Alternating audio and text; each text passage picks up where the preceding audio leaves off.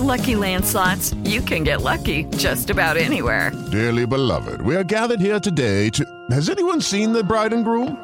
Sorry, sorry, we're here. We were getting lucky in the limo and we lost track of time. No, Lucky Land Casino, with cash prizes that add up quicker than a guest registry. In that case, I pronounce you lucky. Play for free at LuckyLandSlots.com. Daily bonuses are waiting. No purchase necessary. Void where prohibited by law. 18 plus. Terms and conditions apply. See website for details. Bate pronto. Qatar 2022. Oferecimento. Vai dar Brasil, vai de bob.com. Chegamos, muito boa tarde, seja bem-vindo, seja bem-vinda ao Bate Pronto aqui da Jovem Pan para todo o Brasil, pela rádio Jovem Pan, pelo canal do YouTube Jovem Pan Esportes. Deixe o seu like, porque amanhã tem. Tem Brasil e Croácia, quartas de final da Copa do Mundo do Catar. E aí, Nilson César, você que amanhã vai soltar a voz, vai transmitir mais um jogo do Brasil aqui na Jovem Pan. E aí, Nilson, o Brasil é muito favorito contra a Croácia? Oi, Pedro. É, um abraço para você. Muito não, mas é favorito, né? Ah, essa história de muito não. A gente tá vendo cada coisa nessa Copa do Mundo. Mas a Espanha, por exemplo, era a favoritaça, né? Eu falo para você, ganhou três jogos depois de 2010 em Copa do Mundo. É um, como é que fala? É, um, é uma fúria, um furacão que sai como ventinho, né? Três jogos ganhou a Espanha depois da conquista de 2010 em Copa do Mundo. É muito pouco. Então, você viu o que aconteceu. Marrocos seguiu, a Espanha ficou. Claro que o Brasil é favorito contra a Croácia. Tem tudo para ganhar o jogo. Mas vai jogar com um time experiente, um time de bons jogadores. É o time mais envelhecido, é verdade. Eu acho que a coisa pode se tornar um pouco mais tranquila se meter um gol aos 15 minutos do primeiro tempo, por exemplo. 1 a 0. Aí a Croácia vai ter que sair um pouco pro jogo. Agora, se for aquele jogo é, amarrado, vai ser um jogo de paciência e calma para o torcedor brasileiro. Sabe? Eu me lembro um jogo mais ou menos parecido, acho que foi na Copa de 94, Brasil e Estados Unidos. Sabe? E ganhamos de 1 a 0 dos Estados Unidos, né, em 94. Então, é, o jogo. É, claro que o time brasileiro era melhor que o time americano. Mas eles marcaram, não deixaram o Brasil jogar, uma dificuldade danada para meter um golzinho. E é quartas de final de Copa do Mundo.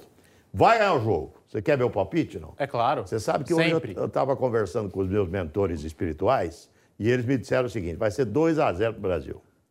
2 a 0 e eu estou botando fé que o Brasil ganhe de 2 a 0 da Croácia e pegue a Argentina, que vai ganhar da Holanda também. É um bom palpite. E para o nosso Nilson César, teremos Brasil e Argentina nas semifinais da Copa do Mundo do Catar. Essa é a nossa expectativa. Nós queremos a Argentina mesmo, não é? Vanderlei Nogueira, muito boa tarde. E eu estou confiante no Brasil. Achei legal esse alerta do Nilson, porque a Espanha venceu em 2010 e a Espanha só ganhou três jogos desde então. A Alemanha ganhou em 14 e Eliminada. nessas últimas duas Copas do Mundo nem passou da fase de grupos.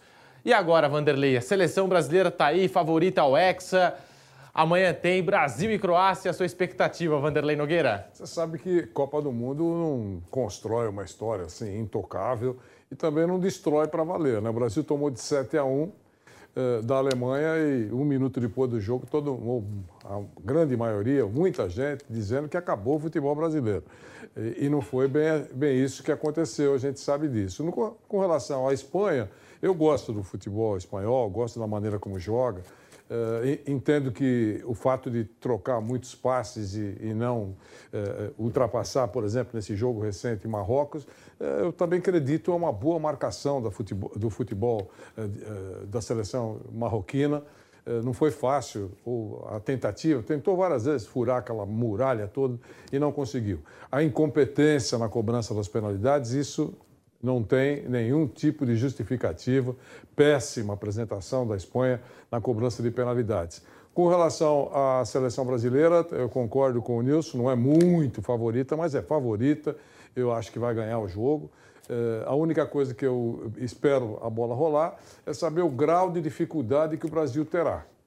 Né? Porque antes do jogo contra a, contra a Suíça, é, a imagem sempre da maioria, sempre com as exceções de praxe, era que não seria nada fácil para Portugal furar a muralha suíça. O forte da, o, o ataque da, da Suíça, esse era o discurso. A porcaria. Mas a defesa vai ser um negócio infernal para Portugal. Meteu 6 a 1.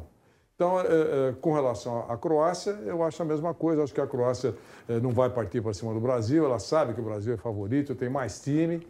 Mas eu não sei qual será o grau de dificuldade que o Brasil terá pela frente. Mas é favorito e eu acho que o Brasil passa. E se enfrentar a Argentina, será um espetáculo, né?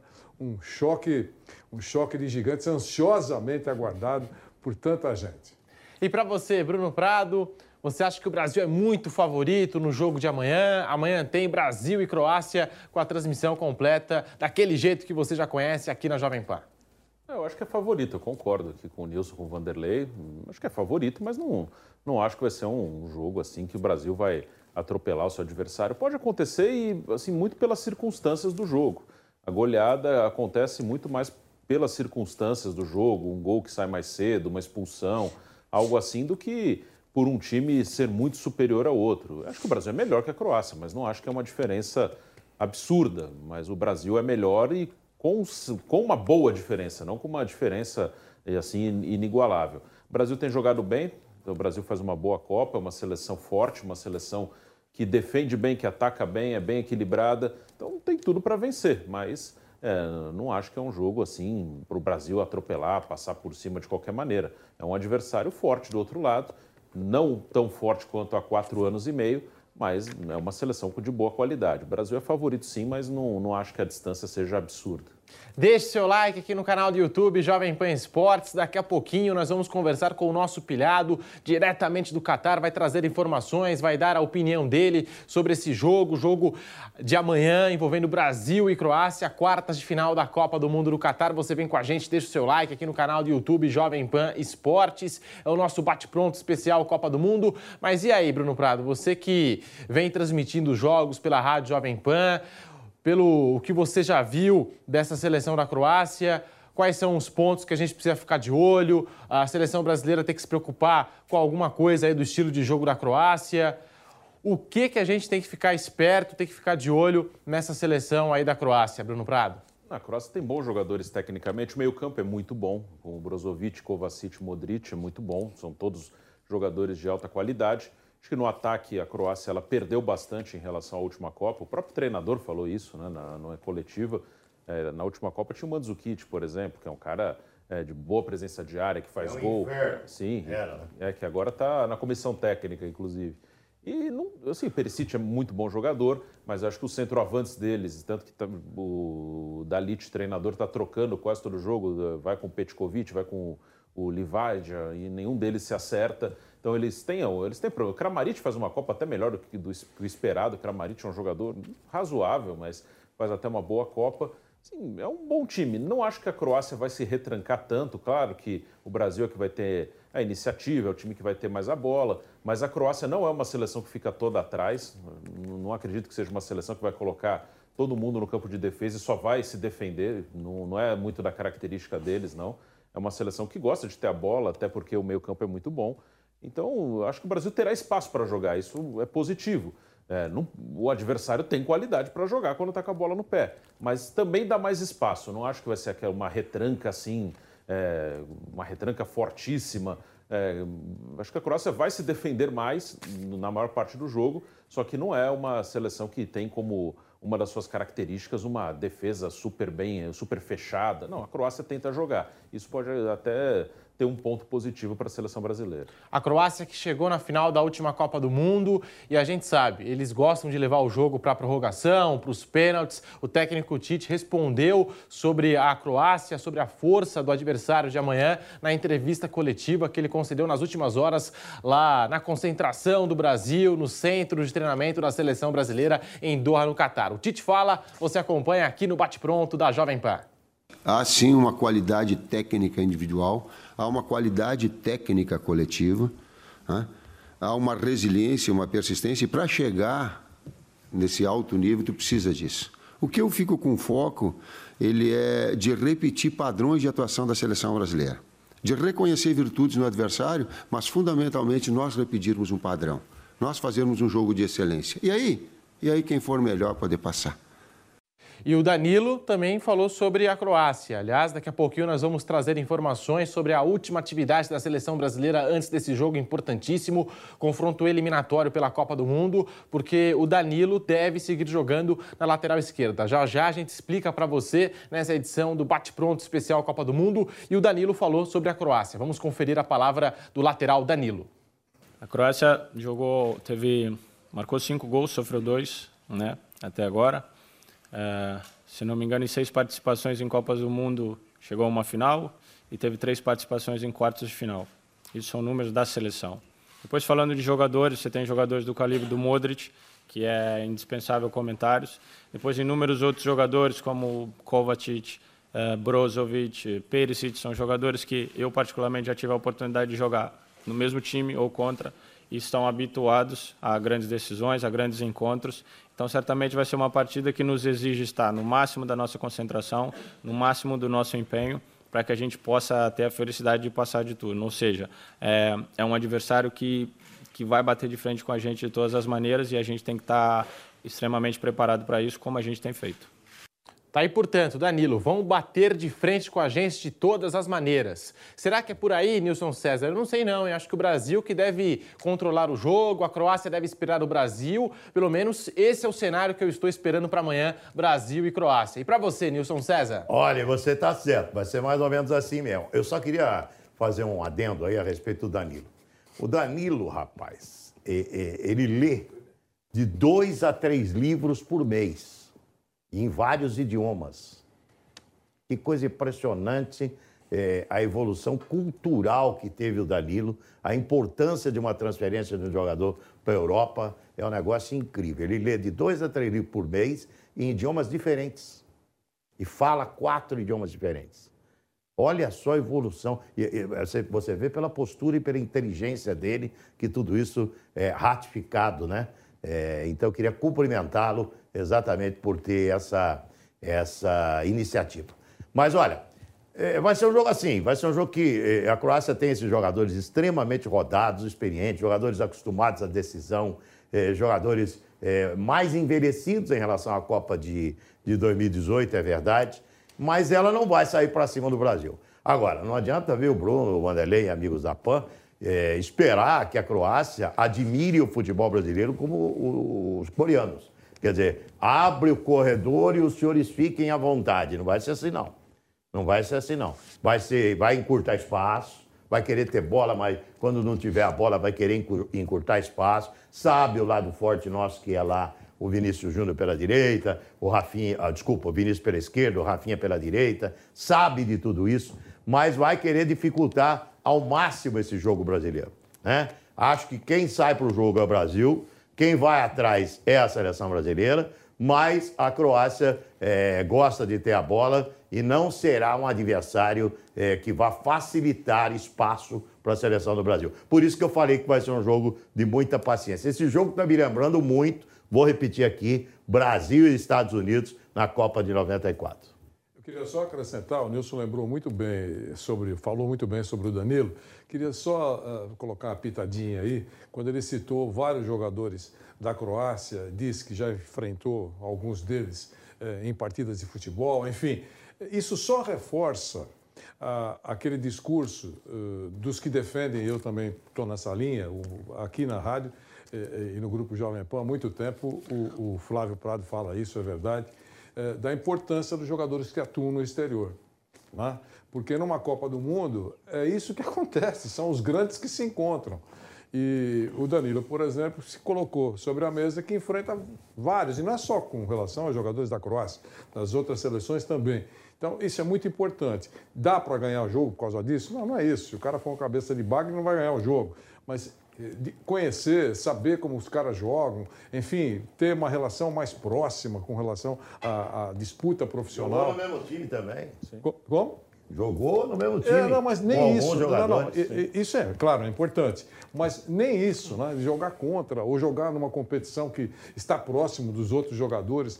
Eu acho que essa declaração do Danilo não é nenhuma novidade, mas só reforça aquela tese de que, puxa vida, jogar no, fora do Brasil é, é muito importante quando chega no momento de uma competição internacional com o peso de uma Copa do Mundo. Rodrigo, Vinícius Júnior, Militão jogam com o melhor jogador dessa geração croata, que é o Luka Modric. Sim. O Casemiro formou um trio mágico é no futebol mundial, com o Toni Kroos. lá no Real Madrid também. O próprio com Danilo Modric. no Real Madrid. Ontem o Vinícius, ontem o Vinícius deu uma declaração muito legal a respeito do Modric. Falou que o Modric é um grande professor para ele. Que ele, ele encosta muito no Modric para aprender cada vez mais. E o Modric o ensina cada vez mais. Você viu Sim. o Vinícius falando isso ontem? Sim. Muito bacana essa humildade do Vinícius. Bacana a postura Vinícius Júnior tá pegando de trivela na bola, falou que foi o Modric que ensinou ele. Disse que até o Neymar tá reclamando. Pô, você só bate na bola de trivela, para com isso, não é, sei o quê, toda hora. E para quem quiser comprovar isso, é só ver, entre vários, né? O lance, a passe do Modric pro Rodrigo no jogo Real Madrid-Chelsea na última Champions League. Foi a trivela ali, uma ah, bola, fez não. a curva, caiu na frente do Rodrigo e o Rodrigo fez o gol. E, e classificou o Real Madrid, inclusive. E nos bastidores também corre ali né, a informação, porque eles são muito próximos do Modric, né, os brasileiros do Real Madrid, que o Modric ele tem a idade do pai do Rodrigo, né? E aí o Rodrigo se encantou desde o primeiro dia de Real Madrid com o futebol do Modric e tal. E aí o Modric virou um pai para ele. Tanto que ele mandou uma mensagem nesses últimos dias nas redes sociais. Estou muito ansioso pelo nosso encontro, papai, não sei o quê, escreveu. Enfim, então tá aí. Ele quer ganhar do papai, né? É.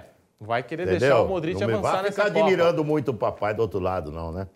Vamos colocar nessa conversa o nosso pilhado diretamente do Catar. Daqui a pouquinho o pilhado chega para trazer informações e ele chega chegando, não tem jeito. Então deixe seu like aqui no canal do YouTube Jovem Pan Esportes. Amanhã tem Brasil e Croácia. A gente quer ouvir o pilhado, as informações que ele vai nos trazer lá do Catar, também a, a opinião, a análise sobre esse jogo. Brasil e Croácia, essa é a Croácia. Agora vamos falar do Brasil. Nosso Brasil com Alisson no gol, é. Éder Militão, Thiago Silva, Marquinhos e Danilo, Casemiro, Lucas Paquetá, Rafinha, Richarlison, Neymar e Vinícius Júnior. Tá aí na tela para você que nos acompanha por imagens no canal do YouTube Jovem Pan Esportes, a provável escalação do Brasil para amanhã. Brasil e Croácia. Vou repetir aqui: Alisson, Éder Militão, Thiago Silva, Marquinhos e Danilo, Casemiro e Lucas Paquetá.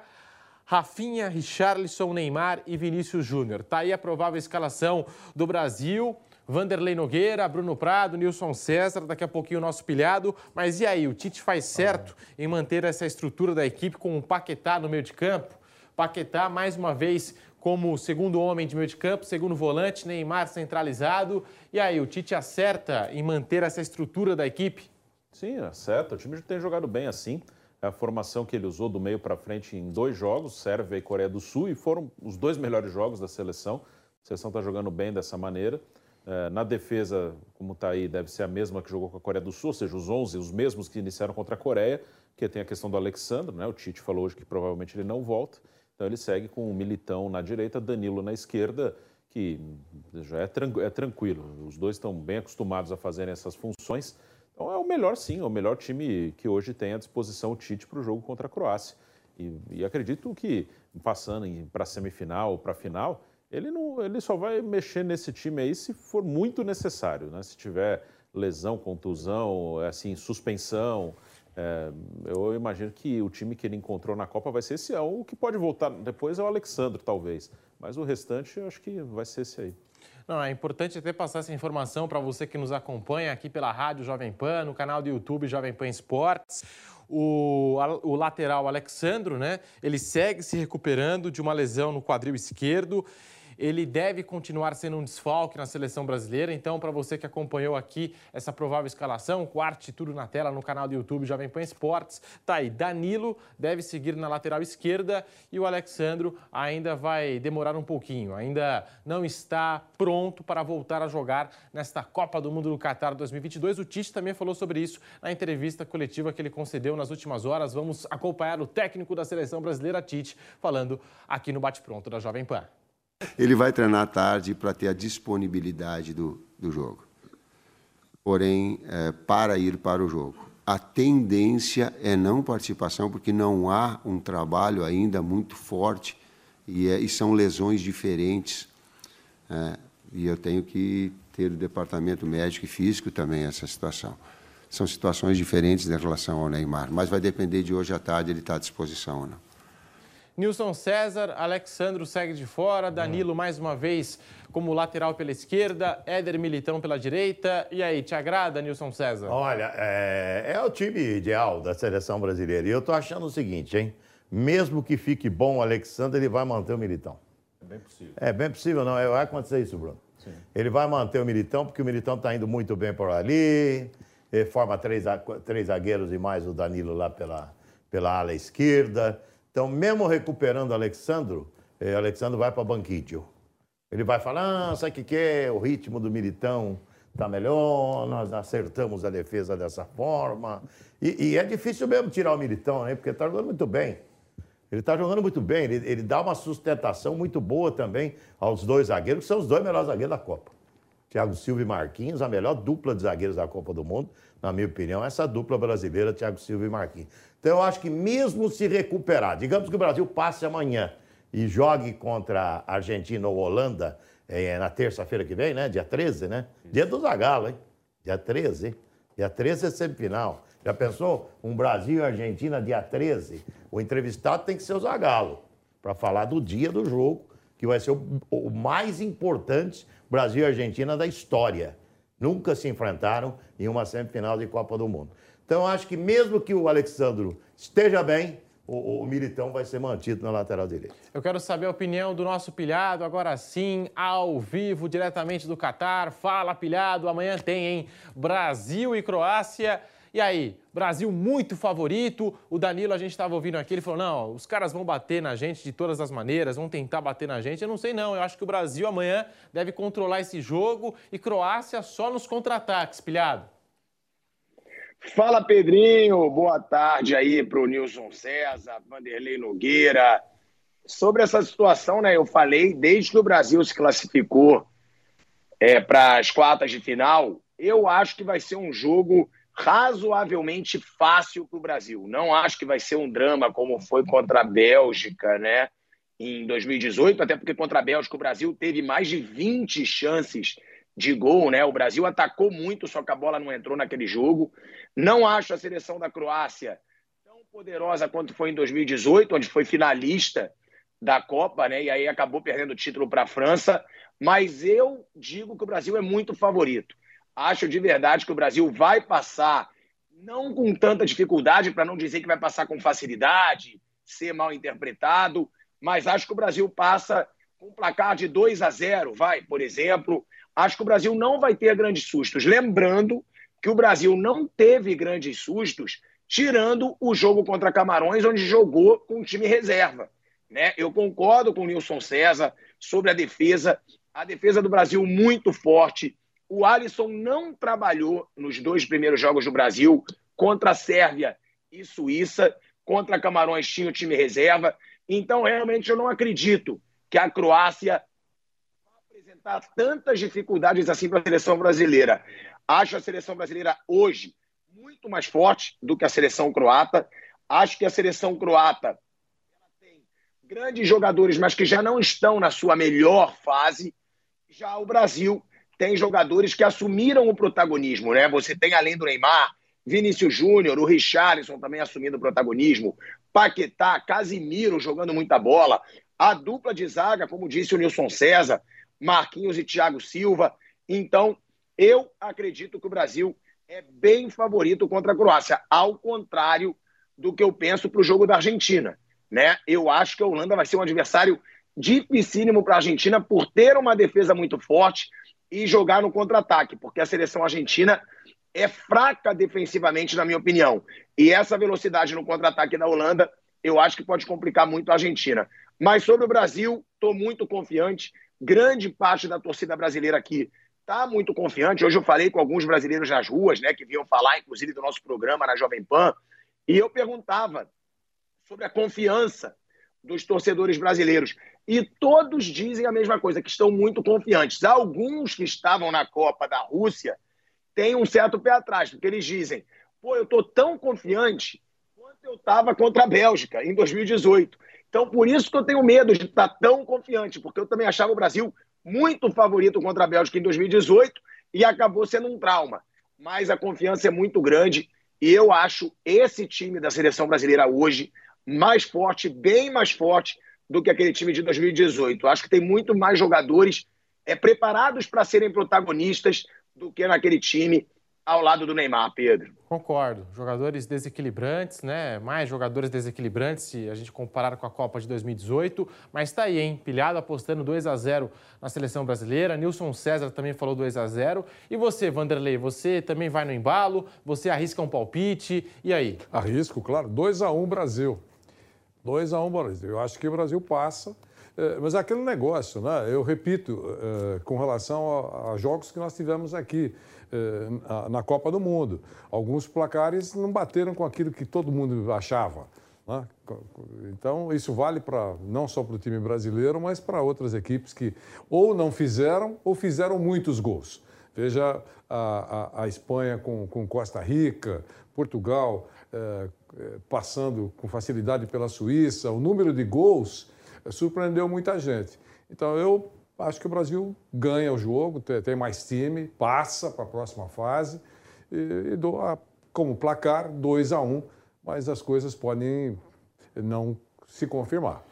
Aproveitando que o Pilhado falou da Holanda, amanhã também tem Holanda e Argentina às 16 horas. Você confere esse jogo pela rádio Jovem Pan. A transmissão de todos os jogos você acompanha com a seleção de esportes da Jovem Pan pela Rádio Jovem Pan, pelo aplicativo Panflix, também pelo jp.com.br, o Vangal ele chegou a falar do jogo do Brasil contra a Coreia do Sul. Né? Ele falou: Eu vi parte do jogo do Brasil. A verdade é que eles jogam o mesmo futebol que a seleção holandesa.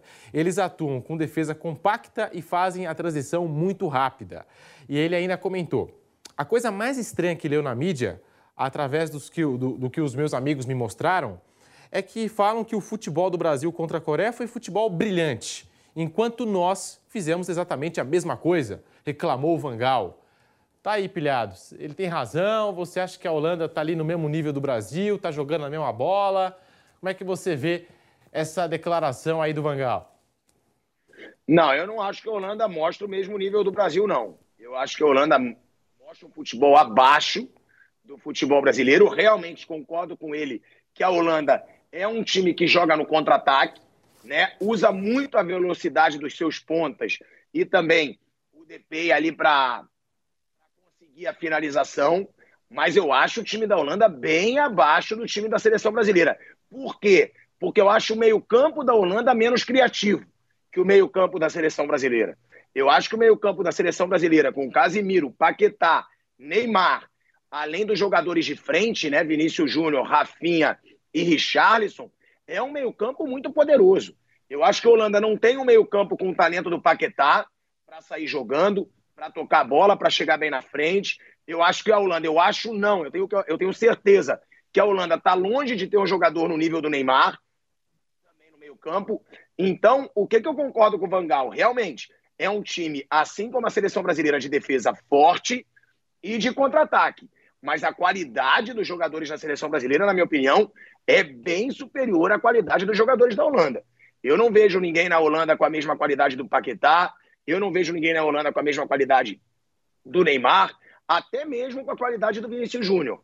Acho que a Holanda tem bons pontas, tem um ataque rápido, mas a qualidade dos jogadores brasileiros é bem superior. O Vangal, ele pode sim comparar os estilos de jogo né, da Holanda com a da seleção brasileira. Apesar de eu não achar também tão parecido assim porque eu acho que a seleção brasileira também é muito capaz de propor jogo, é muito capaz de ter posse de bola, de atacar. A Holanda não.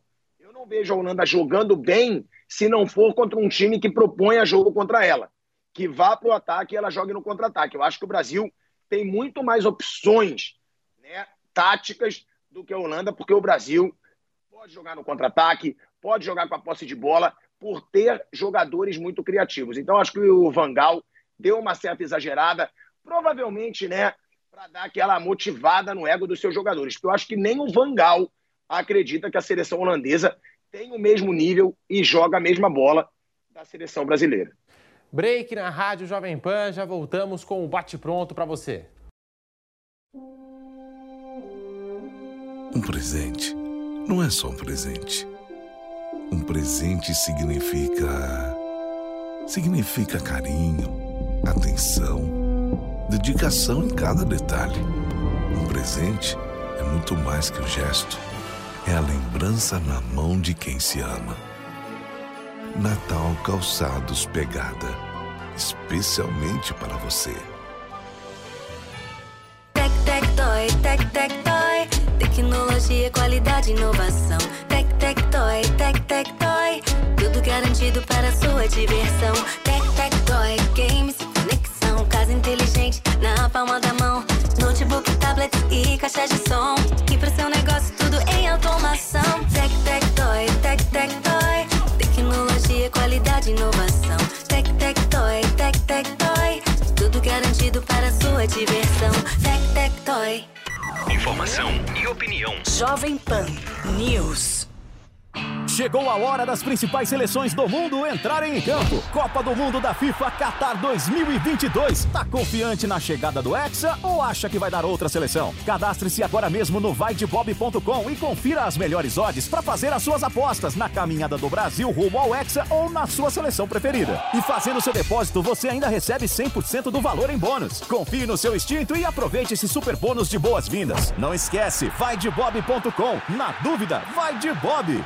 Sabia que quem tem um nível avançado de inglês pode aumentar em até 61% seu salário? Com o curso de Inglês New, você pode conquistar aquela promoção que tanto sonha ou ainda trabalhar fora do Brasil. São mais de 200 aulas gravadas, além de conteúdos ao vivo toda semana para você interagir com o professor. Venha fazer parte do time de mais de 12 mil alunos que transformaram suas vidas através do inglês. Acesse a newcursos.com.br e garanta já a sua vaga. Há dias em que a gente quer mudar o clima, sentir a brisa ou o calor do sol. Há dias no trabalho, em casa, sempre há dias em que a vida pode ser bem melhor. Há dias, seu novo ar é na Dias. As melhores marcas e modelos de ar-condicionado estão na Adias. Acesse adias.com.br ou ligue 11 3649 4000. Adias, um novo ar para sua vida. Informação, esporte e entretenimento. 24 horas por dia. Assista a Jovem Pan News na sua TV por assinatura pelo canal 576 na NET, Claro TV, Sky e DirecTV Go. Pelo canal 581 na Vivo TV ou pela Oi Play. E acompanhe também nas parabólicas. Fique bem informado na Jovem Pan News. De volta também pela rádio Jovem Pan para todo o Brasil, por toda a rede Jovem Pan News com o Bate Pronto. Amanhã tem Brasil e Croácia. Mas e aí, Vanderlei Nogueira, Nilson César, essas declarações do Vangal que a gente segue repercutindo aqui na programação esportiva da Jovem Pan. O Vangal se comparando ao Brasil, comparando Holanda e Brasil, estilo de jogo, até o gol. Ele falou que o gol deles foi mais bonito do que o do Brasil. E aí, Vanderlei Nilson? Eu acho que ele tem total razão em valorizar o trabalho da seleção dele. Seria estranho se ele não fizesse isso. Acho. E outra coisa, é, é muito importante respeitar a história, não digo nem as conquistas, mas a história do futebol da Holanda, aquilo que ela sempre fez ao longo da caminhada. Eh, em alguns momentos brilha mais, brilha menos. Eh, é menos time que o Brasil, o Brasil tem mais time que a seleção holandesa, joga melhor do que a seleção holandesa. Mas eu, partindo do Vangal, eu acho que é uma declaração que ele acha isso mesmo e, e, e, concordo com ele nesse momento em que ele valoriza o trabalho feito de uma forma diferente, é diferente da seleção brasileira, mas valoriza o trabalho feito pela seleção holandesa. É exatamente isso, eu concordo com ele. E, Pirado, a gente falando aqui da formação dessa seleção brasileira, da provável escalação do Tite, com Alisson, Militão, Thiago Silva, Marquinhos, Danilo, Casemiro, Lucas Paquetá, Neymar, Rafinha, Richarlison e Vinícius Júnior. Essa é a seleção ideal para enfrentar a Croácia. Dá para dizer que finalmente o Brasil vai encarar uma seleção de um nível técnico um pouquinho acima. Como é que você vê essa provável escalação do Brasil, Pilhado? Pedro, eu acho que é a escalação mais, né, a, a escalação ideal da seleção brasileira pelo que o Militão vem jogando. Né? O Militão ele entrou muito bem na seleção brasileira. O Militão ele vem sendo um jogador muito importante na seleção brasileira, principalmente defensivamente. Né? O Militão entrou bem, não sentiu a pressão de entrar ali sendo adaptado numa outra posição. Né? O Militão que foi convocado como zagueiro e que está jogando como lateral.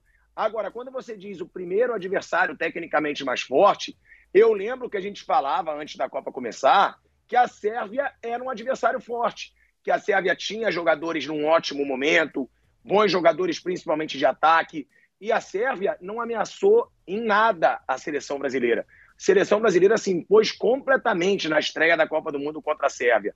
A Suíça, que perdeu de 6 a 1 para Portugal e assim não é mais tão valorizada como estava sendo antes da Copa, também falavam muito. Ó, oh, a Suíça é um adversário difícil, a Suíça vai armar uma retranca e pode achar uma bola contra o Brasil. Não ameaçou o Brasil em nada. O Brasil realmente ganhou por 1 a 0, mas poderia até ganhar por 2 a 0, na minha opinião, pela superioridade que teve no segundo tempo, inclusive sem o Neymar. E o Brasil só não foi bem, realmente. Contra a Suíça não foi um grande jogo mas não foi um jogo ruim. Contra Camarões foi ruim, mas era o time reserva. Perder por 1 a 0 para Camarões, eu acho que foi sim um certo vexame da seleção brasileira, porque o nível da seleção camaronesa é bem fraco. Agora, se você levar em conta o nível da Suíça, o nível da Sérvia, não pelo que eles fizeram na Copa do Mundo, mas pelo que se falava dessas equipes antes da Copa, o Brasil já enfrentou né, equipes razoavelmente fortes no futebol europeu. Não são aquelas equipes do primeiro escalão, mas a Suíça eliminou a França de uma Eurocopa, a Sérvia chegou muito badalada, até pela forma como se classificou nas eliminatórias europeias, e a Croácia eu não vejo como um bicho-papão, de verdade.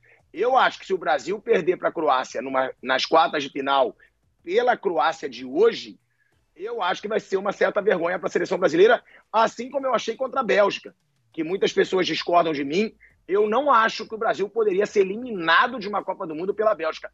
Ah, mas é a geração de ouro da Bélgica, que não ganhou nada. Eu não sei que geração de ouro é essa que não ganha. A geração de ouro é quem tem medalha de ouro. Essa geração da Bélgica não ganhou nada, absolutamente nada.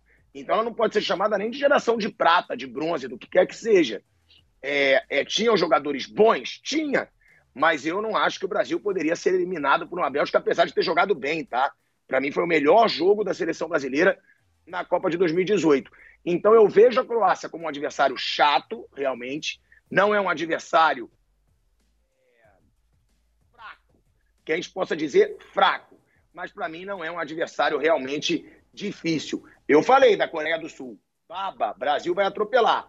Atropelou. Croácia não é baba, mas é um adversário razoável, que eu acho que o Brasil tem obrigação de passar sem muitas dificuldades até pelo que é essa seleção da Croácia nessa Copa e não o que foi na Copa passada, quando foi vice-campeão mundial.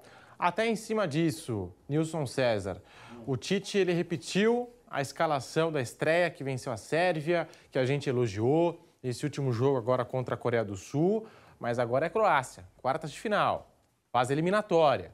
Né? A gente sabe, a Croácia está um nível acima da Coreia do Sul. Será que contra uma equipe mais qualificada como a Croácia, é, será que não seria melhor um pouco de cautela, já que a gente tem quatro jogadores na frente? É, você acha que o Tite está certo em colocar o Paquetá de segundo volante? Será que o Brasil não deveria ter mais preocupações defensivas? Porque vai afunilando a Copa do Mundo e os jogos vão melhorando, Nilson. Não, eu acho que tem que manter o mesmo time. Marcação independe do jogador. Você tem que fazer um esquema para todo mundo marcar, né? Depende do jogador. O Paquetá, por exemplo, jogando de segundo volante na seleção brasileira, ele facilita muito o jogo do Neymar, sabe? Então é um cara que. E, e cresce o jogo dele. O Paquetá, o Paquetá armando na seleção, não gosto dele, não. Não gosto, não jogou bem e não gosto dele armando na seleção, não. Eu gosto da função que ele vai fazer e como fez contra a Coreia. Ele fez a função de segundo volante ali, facilitador de jogo para o Neymar, facilitador de jogo para o meio-campo, facilitador de jogo para os atacantes, chega na área, chegou na área e meteu o golzinho dele também, né? Então, é, ele está muito bem nessa função. Então não tem que mexer no time, não. Quando a coisa tá boa, você não tem que mexer. É, esse jogo contra a Coreia é que, é que, é que tem muita gente que é, o cara entende muito pouco de futebol e fala bobagem, entendeu? Ah, agora vamos, como é que é? Que nem o São Paulo quando ganhou o jogo, campeão voltou, né? É, esse jogo contra a Coreia foi um jogo atípico. A, a, a, escola asiática é uma escola admiradora do futebol brasileiro. Então eles admiraram o futebol brasileiro. E, e, nem marcar direito, o cara marca o futebol brasileiro. Impressionante. Ele fica à vontade. Não vai ser o mesmo jogo que a Croácia. Claro que não. Vai ser um jogo muito mais de paciência, de tranquilidade, jogo duro, jogo complicado. Teve aquele jogo com a Turquia que o Vanderlei, Vanderlei Nogueira viu de perto na Copa do Mundo de 2002 que foi um jogo para achar um golzinho, é, foi muito duro, né? O jogo contra os Estados Unidos em 94, um jogo duro para achar um gol. Mas é mais ou menos assim. Não vai ser um, um, um Brasil e Holanda de 94. É, que a Holanda tinha um timaço também, o Brasil ganhou naquela cobrança de falta do, do branco 3 a 2 Não vai, ser, não vai ser assim, não. Mas vai ser um jogo de paciência. Torcedor tem que ter paciência. Exceto se o gol sair antes de 15 minutos. Se mete um gol antes de 15 minutos, muda a circunstância do jogo. Aí o Brasil pode vir a ter mais facilidade, porque a Croácia obrigatoriamente vai ter que sair mais para o jogo. O Vanderlei, até em cima disso, dá para dizer que a Croácia é o maior desafio da seleção brasileira desde a Copa de 2018? Não sei se é o maior desafio, Pedro, mas é uma fase extremamente importante. Enfrenta um adversário que já viu o Brasil como está o Brasil na Copa do Mundo.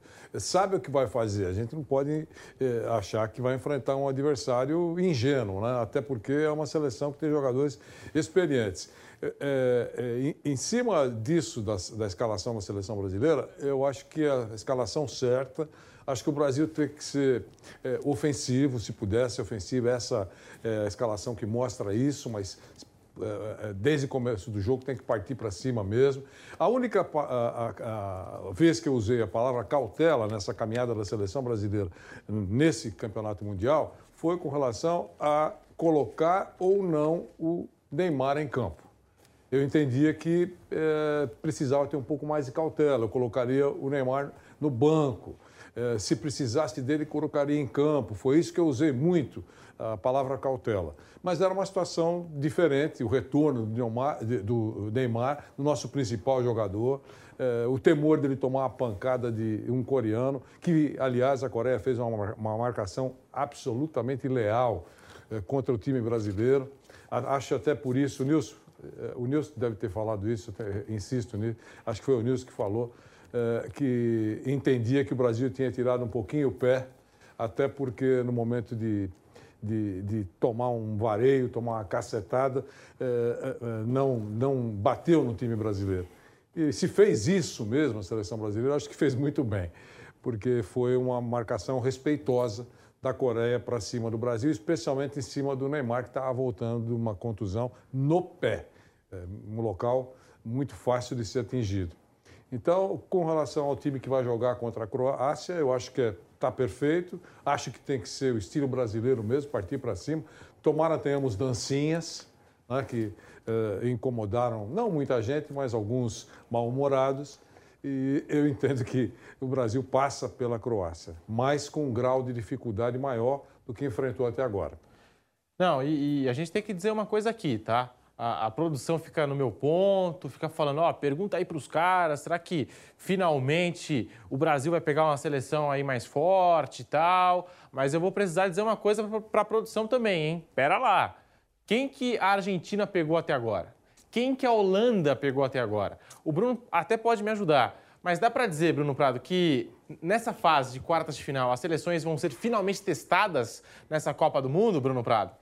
É uma fase que é até normal que as equipes que vão chegando sejam mais fortes, né? São, são as equipes que, que já passaram por uma fase de grupo, já passaram por uma oitava de final, então é normal que tenhamos agora confrontos mais fortes, confrontos entre seleções, como vamos ter um Holanda e Argentina, vamos ter um Inglaterra e França, né? são, são só oito que sobraram das 32, então é normal que conforme o tempo, a competição vá avançando, ah, os grandes confrontos aconteçam. Né? E normalmente em todas as Copas, não só nessa, né? em todas as Copas, normalmente os grandes jogos começam a partir das quartas. Você vai achar uma ou outra exceção de oitavas, uma seleção que é, classificou em segundo, não em primeiro, como se esperava, e antecipou um confronto. É, nesse ano, na fase de grupos, até teve um Espanha-Alemanha, as duas foram mal na Copa, mas independente disso, é um confronto grande. grande. Então é raro. Normalmente, a partir das quartas mesmo, é que começam os grandes jogos. É, é por isso que eu nunca duvidei é, da seleção da França. Em nenhum instante. Mesmo, ah, não vai jogar o Pogba, não vai jogar o Kanté, como é o nome do zagueiro? O Cuco, né? O, é um Cuco atacante, que é, tem B zagueiro. Isso. Pô, é, não tem problema. A França tem esse inferno chamado Mbappé, tem o Giroud, que é o maior artilheiro. Prestem atenção, quando, quando o Benzema ficou de fora, né? Aliás, não tem chance mais de voltar ou tem, Bruno? Você não, sabe? Acho que não volta. Não volta, né? Então, o Giroud, o Giroud é o maior artilheiro da seleção francesa. O Giroud, na seleção, ele cresce uma barbaridade é, na seleção da França e hoje ele bateu até o Thierry Henry. É o maior artilheiro da seleção francesa, o, o Giroud, o que está no lugar do Benzema. Teoricamente, o, o Giroud seria reserva e, e, e o Benzema seria o titular da seleção. Então, eu nunca duvidei da seleção francesa em nenhum instante, principalmente porque ela tem o melhor jogador do mundo hoje, chamado Mbappé. Hoje, o melhor do mundo não é o Messi. Hoje, o melhor jogador do mundo chama-se Mbappé. O protagonista. Ele é um Mbappé. O Mbappé é um grande jogador do mundo hoje. Então, o cara que pode desequilibrar uma Copa hoje, ele está é, servindo a seleção francesa. É, é, então, é, é, um time, rapaz, que eu vou ficar muito surpreso se ele não chegar à final. Acho que passa pela Inglaterra e passa por Portugal ou Marrocos. Passa pelos dois e tem tudo para chegar à final a seleção da França. A França, para mim, ainda é a favorita para ganhar a Copa. Para mim, ainda é a favorita para ganhar a Copa junto com a Argentina. Porque eu boto muita fé nessa seleção da Argentina, embora vá torcer muito contra a Argentina se o confronto for contra o Brasil. Eu só vou torcer é, a favor da Argentina se o Brasil for eliminado. Né? Aí eu quero que o Messi ganhe uma Copa do Mundo. Que é outro. É, o Messi é jogador de patamar de. Como é que é? Pelé, Maradona e Messi. Né? E é um pecado o cara terminar a carreira sem ganhar uma Copa. Agora, se vai jogar contra o Brasil no dia 13, no dia do Zagalo, né, um Brasil e Argentina, eu quero que o Messi tome de cinco da seleção brasileira.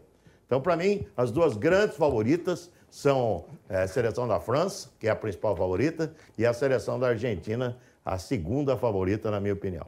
É, e você viu, né, o Van Gaal Favorita falando, não é torcida, O Luiz entendeu? Henrique da Espanha também falou sobre o Brasil e olha só o que aconteceu, né? Caiu nas oitavas de final, com 80% de posse de bola, o Vangal falou, acho que o Vangal está querendo ser eliminado pelo Brasil nas semifinais. É isso aí, Nilson César, concordo com você. Mas, ô Nilson, é, agora falando sério, é, Argentina e Holanda... Não, o que, não eu, eu tô, eu tô Ah, tá querendo brincando. escandalizar aqui, mas a gente pode pegar Argentina ou Holanda passando da Croácia na Vai semifinal. pegar a Argentina. Mas hoje, hoje, o Brasil tem a Croácia pela frente. Dá para dizer que é o adversário Mais difícil. mais difícil, mas assim, é, é o maior desafio da seleção brasileira desde É. a última Copa? É, desde a última fa- da, da, fase. Da né? Copa da Rússia em 2018, desde Ah, que o Brasil foi eliminado Não, o time da Bélgica é, em 2018 era melhor do que a Croácia de hoje.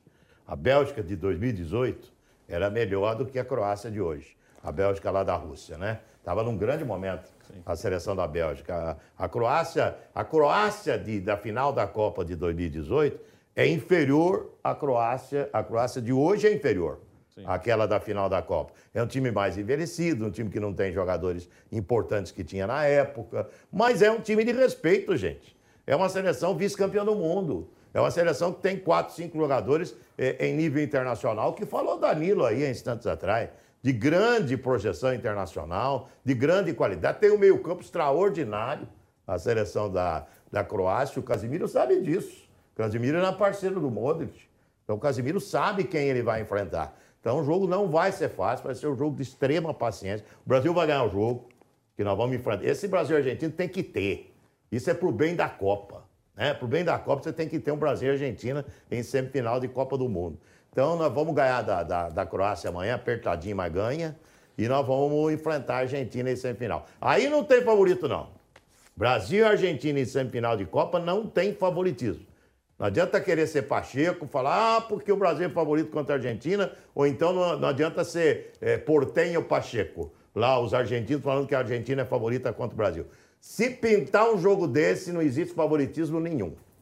Falando dos jogos ah, que nós teremos amanhã, o Brasil, o Nilson vai mostrar, eh, é um jogo melhor para o Brasil enfrentar a Croácia do que o, o jogo entre Holanda e Argentina. Ah, bem melhor. né? Então, o, o Brasil não pode se queixar. né? Eh, se a gente avaliar, eh, a dificuldade maior é, é do outro jogo. A, a Holanda e a Argentina têm um pipinaço pela frente. Ambos estão realmente com adversários, te- antes da bola rolar, claro, eh, muito difíceis. O Brasil, antes da bola rolar, tem grau de dificuldade, é verdade, eu acho que vai ter maior do que vinha enfrentando, mas menor do que o outro jogo.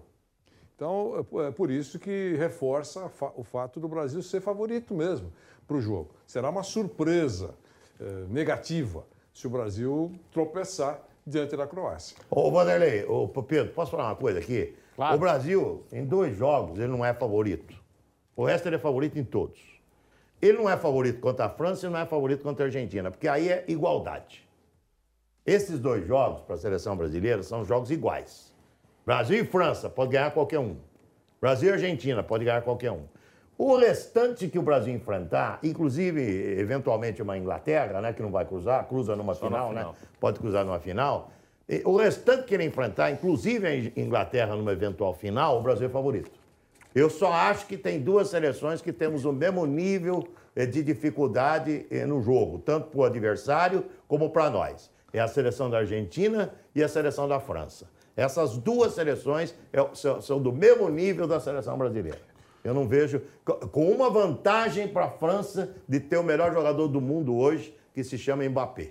Hoje a vantagem da França é ter o melhor jogador do mundo, que se chama Mbappé. E a Argentina tem o segundo melhor do mundo hoje, que é o Messi. Acho que você colocou a Argentina, Nilson, que tá- é correto, mas também você usou muito o ingrediente rivalidade.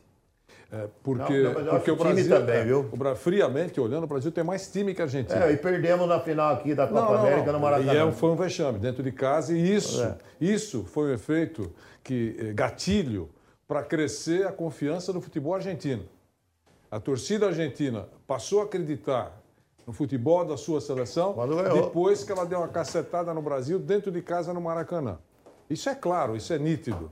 Né? Então, eu só estou colocando que concordo com, com você, mas estou colocando um, um- um ingrediente aí, É. tá certo? Que é a rivalidade. Porque o Brasil, É, mas você- time por time, o Brasil tem mais Você time. é também. exemplo de, de- de- de- Eu também, nós já fizemos muito Brasil e Argentina. Então, que a- o, o- Brasil tá pior, ganhou. É, a Argentina pior que o Brasil, ganhava, ganhava a Argentina. É. Esse é um jogo que não tem favorito. Para É, mim, eu- Brasil e Argentina não tem favorito e, e França e Brasil não tem favorito também. O resto do Brasil é sempre É, favorito. Eu, eu concordo que Brasil e Argentina, a rivalidade ela equilibra. Também acho que o time do Brasil é melhor, mas o jogo também não dá para dizer vai chegar e vai ganhar. É muito pela, pela, pelo confronto. Brasil e Argentina, que é um confronto grande. Tem o Messi do outro lado, que é um jogador Inferno. fantástico. E Brasil e França, eu concordo que aí é pau a pau mesmo. Pau aí pau. são times do mesmo nível. Aí, eu acho que são os dois melhores times da Copa, Brasil e França. Mas o Brasil pega uma semifinal com a Argentina, claro que Vai ser é, uma é muito pauleira. duro, é duríssimo. Ô Pilhado, você concorda? E nesse jogo de amanhã, Argentina e Holanda, tem algum favorito? Você colocaria o favoritismo na Argentina? Ou você acha que é jogo parelho? Não, eu acho que a Argentina tem o favoritismo. Não é a minha favorita, tá? Acho que a Holanda vai eliminar a Argentina. Não quero também. Não quero que a Holanda elimine a Argentina, porque eu quero enfrentar a Argentina nas- na, na semifinal. Eu quero muito pegar a Argentina. Eles estão muito marrentinhos, dizendo que ganharam da gente a final da Copa América, dentro do Maracanã. Estão cantando musiquinha, provocando os brasileiros o tempo inteiro nas ruas aqui do Catar. Então eu tô louco para dar uma porradinha na Argentina nessa semifinal. Quero que eles passem e quero mesmo, tá? Não é discurso, ah, ele tá falando isso. Não. Eu vou torcer para a Argentina passar pela Holanda, para o Brasil pegar a Argentina na semifinal, se passar da Croácia. É, quanto ao que o Nilson falou, eu concordo, né, em termos de grandeza, realmente a rivalidade tira um pouco do favoritismo, mas, na minha opinião, o Brasil é favorito contra a Argentina. Tá? Contra a França, eu não acho. Realmente, eu acho que a França joga um bom futebol, tem o Mbappé que está voando, é o grande jogador dessa Copa do Mundo, é um cara que vem chamando muito a responsabilidade. Agora, eu acho a defesa da Argentina fraca. Eu acho a defesa da Argentina bem fraca. Eu acho que muitas vezes ela fica muito exposta. A defesa da Argentina levou dois gols da Arábia Saudita, levou gol da Austrália e quase levou o segundo gol. Foi ameaçada algumas vezes. Eu acho, claro, o Messi um gênio. Tem o Lautaro, que ainda não mostrou o seu futebol nessa Copa do Mundo, mas é um grande jogador. Tem o Julian Álvares, mas eu não acredito que essa Argentina tenha o mesmo nível técnico da seleção brasileira. Eu coloco a seleção brasileira bem acima da Argentina, tecnicamente falando. Acho que tem jogadores que são muito mais protagonistas no futebol europeu do que a seleção argentina. Claro, perde-se um pouco desse favoritismo por ser uma grande rivalidade, né? É aquilo que a gente fala, clássico não tem favorito. Mas eu acho o Brasil com certo favoritismo com relação à Argentina. E já com relação ao jogo da Argentina contra a Holanda, por que, que eu acredito que a Argentina não seja tão favorita quanto está se falando? Porque a Holanda é muito forte defensivamente. É difícil a Holanda sofrer gols. E a Holanda tem um contra-ataque muito rápido, como eu falei antes. Então, contra uma defesa que eu acho fraca da Argentina, eu acho difícil a Holanda não encaixar um contra-ataque e não fazer pelo menos um gol nessa seleção da Argentina. É claro que se o Messi tiver num bom dia, tudo pode mudar. Porque é um jogador diferente, é um jogador que decide, como a gente falou aqui do Mbappé, como a gente fala do Neymar. Agora, esse estilo da seleção da Holanda, eu acho que pode encaixar muito bem contra a Argentina. A Argentina é favorita pela camisa, por ter o Messi, mas eu, no vaidebob.com, eu vou apostar na Holanda. Eu vou apostar porque eu acredito que o estilo de jogo da Holanda vai encaixar muito bem contra o estilo de jogo da Argentina. Amanhã tem Brasil e Croácia, tem também Argentina e Holanda. E aí, Bruno Prado, falando desse confronto Argentina e Holanda, inclusive até trazendo uma informação aqui ao debate, Rodrigo Depou, ele, ele, acabou movimentando o noticiário argentino nas últimas horas, treinou separado do elenco, é um dos jogadores com maior minutagem dessa Argentina, só fica atrás do Messi no quesito minutagem e é preocupação para esse jogo de amanhã contra a Holanda. Bruno Prado. Eu acho um jogo muito equilibrado. A Holanda é um time duro de ser batido. O jogo, como eu falei aqui, acho que tem grande chance de acabar em prorrogação, em pênalti. A Argentina coloca um pouco à frente pelo fator Messi, né, mais por ele né? um cara capaz de desequilibrar, de é, deixar um jogo difícil um pouco mais fácil. O Messi pode achar um espaço onde o espaço é muito pequeno, ele pode aproveitar o mínimo espaço que tem. Então, pelo Messi, eu acho que a Argentina tem um favoritismo mais pequeno, muito por causa dele. E o Depou é o, é o único remanescente ali, pelo menos jogando com frequência, do meio-campo da Argentina, que foi o titular na maior parte desse período entre uma Copa e outra, né? Paredes, Lo Celso e Depou. O Lo Celso machucou, né, foi para a Copa, e o Paredes perdeu a posição. Né? O Paredes foi titular no primeiro jogo contra a Arábia, depois entrou o Guido, Fer... o Guido Rodrigues para o segundo jogo, e depois o Enzo Fernandes ganhou a posição do Guido Rodrigues. E tem jogado o Enzo Fernandes. Se não der para o Depou, é bem possível que o próprio Paredes entre no time. Aí ele faria o meio com o Paredes, com o Enzo Fernandes e com o McAllister mas é um desfalque considerável. Apesar do Depô estar tá fazendo uma Copa bem abaixo do que ele fez eliminatória, Copa América. É, muito. Sim, muito. E na Copa ele está abaixo do que ele já apresentou na seleção. Mas o Scaloni confia muito nele, então é um desfalque, seria um desfalque ruim para a Argentina. O Di Maria também há uma certa dúvida, ele não jogou nas oitavas de final. Então, para a Argentina seria importante ter depois de Maria à disposição. E o Lautaro Martinez não está 100% nessa Copa do Mundo do Catar. A gente tem a fala do representante dele, do agente que representa o Lautaro Martinez. Ele concedeu uma entrevista.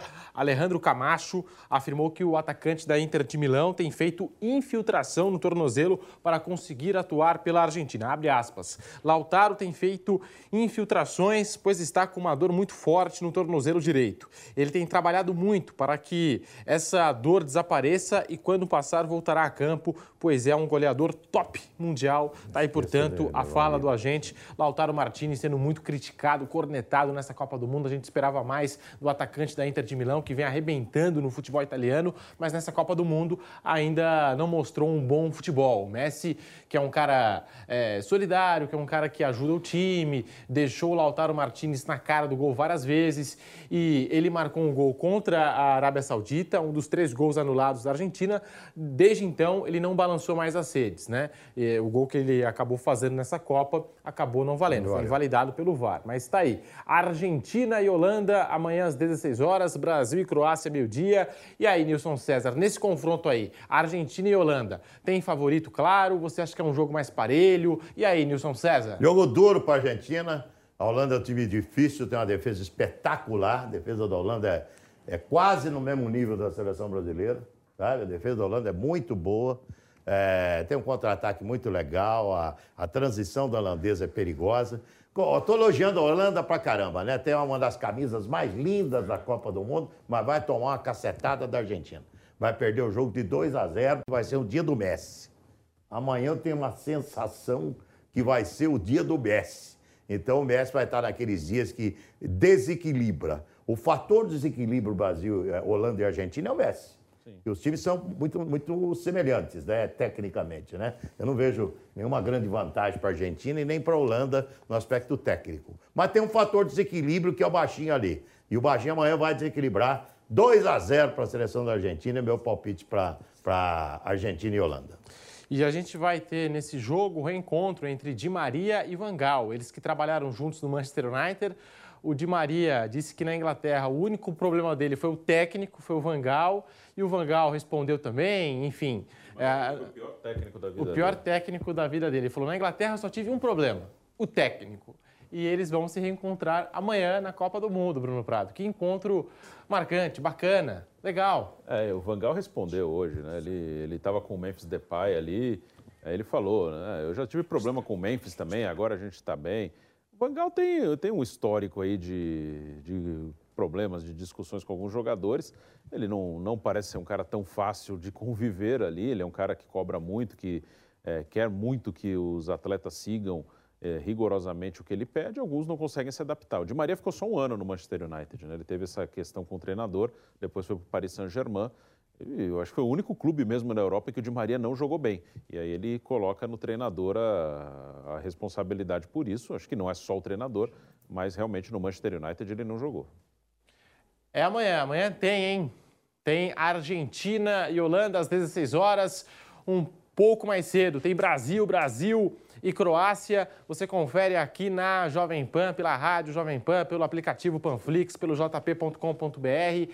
E nós temos aqui um post feito nas nossas redes sociais. Você segue lá, arroba Jovem Pan Esportes, no Instagram, no TikTok, também no Facebook, no Twitter, para você ficar muito bem informado, um post sobre essa situação envolvendo Di Maria e Vangal, porque o Vangal ele falou sobre essa polêmica envolvendo o jogador da Argentina, tá aí, abre aspas. Di Maria acha que sou o pior técnico que ele já teve? Ele é um dos poucos jogadores a pensar isso. Sinto muito e acho triste. Memphis Depay teve que lidar com isso também em Manchester e agora estamos nos beijando na boca. Nós não vamos fazer isso, mas é assim que acontece no futebol. Tá aí, portanto, o Vangal. Que papo é esse, hein, Vanderlei? Que papo é esse? Falou do, do Depay. Né? A gente também teve uma crise no Manchester United, hoje estamos quase nos beijando na boca, falando sobre essa situação aí do Di Maria, é, desafetos de Manchester United, Vangal e Di Maria, Vanderlei Nogueira. Agora sim, é, esse programa é ao vivo, né? Com certeza. Ao vivo é sempre uma grande eu tá, emoção. Eu tava devolvendo as tralhas pro Nilson, né? ele traz um pacote, parece o Mauro Betten, né? Chega com, uma, com um container, né? Bom, é, e o que disse o Di Maria sobre o Vangal, eu acho que isso vai fazer parte do passado. E a resposta do Vangal eu achei ótima também. Né? É, seguramente não é um péssimo técnico, né? É, como disse o, o Di Maria. Eu acho que esse, esse episódio também será superado. Mas eu gostei da resposta do Vangal. Dentro de uma Copa do Mundo, teve classe, disse que essas coisas passam no futebol. É, é, é da mesma maneira a, a, o técnico de Portugal, né? É, o seu Fernando, que colocou no banco o Cristiano Ronaldo. Qualquer tipo de rusga que ficou, de incômodo, tudo isso já foi superado nesse 6 a 1 né? E até pela relação de tantos anos que eles têm. É, é, eu acho isso muito importante. Né? É, vira a página. Às vezes as coisas não batem, as cabeças não, não pensam da mesma maneira.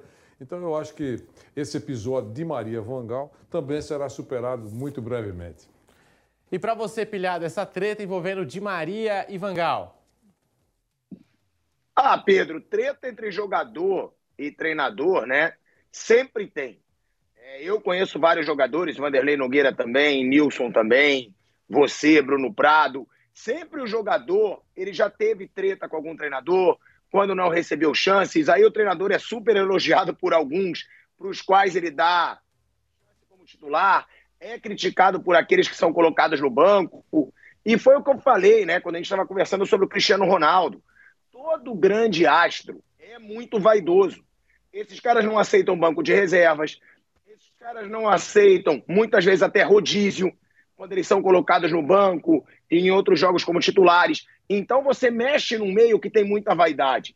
Assim como o Cristiano Ronaldo, o Di Maria também não aceita banco, o Messi não aceita banco, o Neymar não aceita banco. É um meio que todo mundo que trabalha no futebol fala. É um meio de muita vaidade. Então, muitas vezes, é até um meio sujo. Né? Muitas pessoas falam: ah, não dá para se ter tantos amigos no futebol, porque tem muita vaidade, tem muito egocentrismo. É, sobre a situação do Vangal, eu concordo né, com o Vanderlei Nogueira, com o que ele disse, é, com o Nilson, que ele é um bom treinador, ele é, senão ele não teria a carreira que ele tem. Mas o Di Maria deve ter seus motivos para reclamar, para questionar. É uma guerra de vaidades. E o Vangal foi muito bem. Ele foi bem em responder com ironia. Porque se ele responde de uma forma grosseira, aí já vão de novo jogar para o Di Maria e vai virar uma briga, uma briguinha sem fim. Então, o melhor para o Vangal, que é treinador e não jogador, é abafar logo, é manter o clima numa boa. Por quê? Porque a seleção argentina é a favorita. Para o Vangal, é muito positivo ele jogar a pressão toda para o Di Maria, jogar a pressão toda para a Argentina. A Holanda, apesar de ser uma seleção tradicional, uma seleção que fez a campanha que fez em 74, ficando marcada na história, mesmo sem o título, com aquele timaço que teve em 98, a geração Bergkamp, Sidorf, Rijkaard. É, apesar de tudo isso, ela não é campeã mundial. Então ela não tem o peso da camisa da Argentina. Ela não tem o Messi, como disse o Nilson César. Então o favoritismo está todo para a seleção sul-americana. Cabe ao Vangal agora abafar qualquer polêmica e continuar jogando a pressão para a Argentina. Então é normal. Né? Nessas horas, até os repórteres vamos ser sinceros, fazem a pergunta que eles sabem que vai dar repercussão. Qual pergunta que o Di Maria respondeu? Por que, que o Di Maria falou sobre o Vangal? Provavelmente porque um repórter que sabia da treta falou: opa, tem uma baita pauta aqui para gerar muita repercussão. O Di Maria já brigou com o Vangal. Vou perguntar sobre isso, porque se ele responder de uma forma grosseira, direta para o treinador, a gente tem a manchete. E a gente sabe que é isso que acontece. Provavelmente foi o que aconteceu. Alguém cutucou e o Di Maria realmente soltou essa aí sobre o Vangal. Também não achei inteligente por parte do Di Maria, tá? Gerar polêmica antes do jogo. Ele poderia responder que preferia não falar sobre o assunto, que são águas passadas, como fez o Vangal. Agora, um jogador experiente como o Di Maria, que eu acho um jogadorzaço, inclusive foi o autor do gol do único título que essa geração do Messi tem que foi a Copa América agora, a última Copa América contra a seleção brasileira no Maracanã. Então, eu acho que seria mais inteligente por parte dele evitar polêmica nesse momento, porque a pressão já está na Argentina. Agora, ela só aumenta porque o Vangal vai fazer de tudo para jogar polêmica para outro lado, com a experiência que ele tem. Lembrando que a Holanda está tranquila, está sem pressão. A gente, inclusive, fez uma imagem, a Lívia estava aqui, fez a imagem, mandou aí para as redes sociais da Jovem Pan. A Holanda saindo de iate, e um senhor iate, hein? A seleção holandesa pegou um iate gigantesco. Se eu não me engano, foi antes de ontem, foi passear aqui pelas praias do Catar. Então a Holanda relaxadinha, andando de iate, tranquila, porque a pressão está toda do lado da Argentina, Pedro. E eu tenho aqui a declaração completa do Di Maria em 2021, quando foi perguntado sobre o Vangal, abre aspas. Na Inglaterra, o problema foi apenas o treinador. Vangal foi o pior que tive na carreira. Ele era insuportável. Eu marcava e dava assistência num jogo e no dia seguinte ele vinha conversar comigo para me mostrar vídeos dos passes que eu tinha falhado. Ele me colocou de lado desde o primeiro dia, pois não gostava que os jogadores fossem mais importantes do que ele. Isso é, ele, se, ele falando sobre a, as críticas por erros de passes.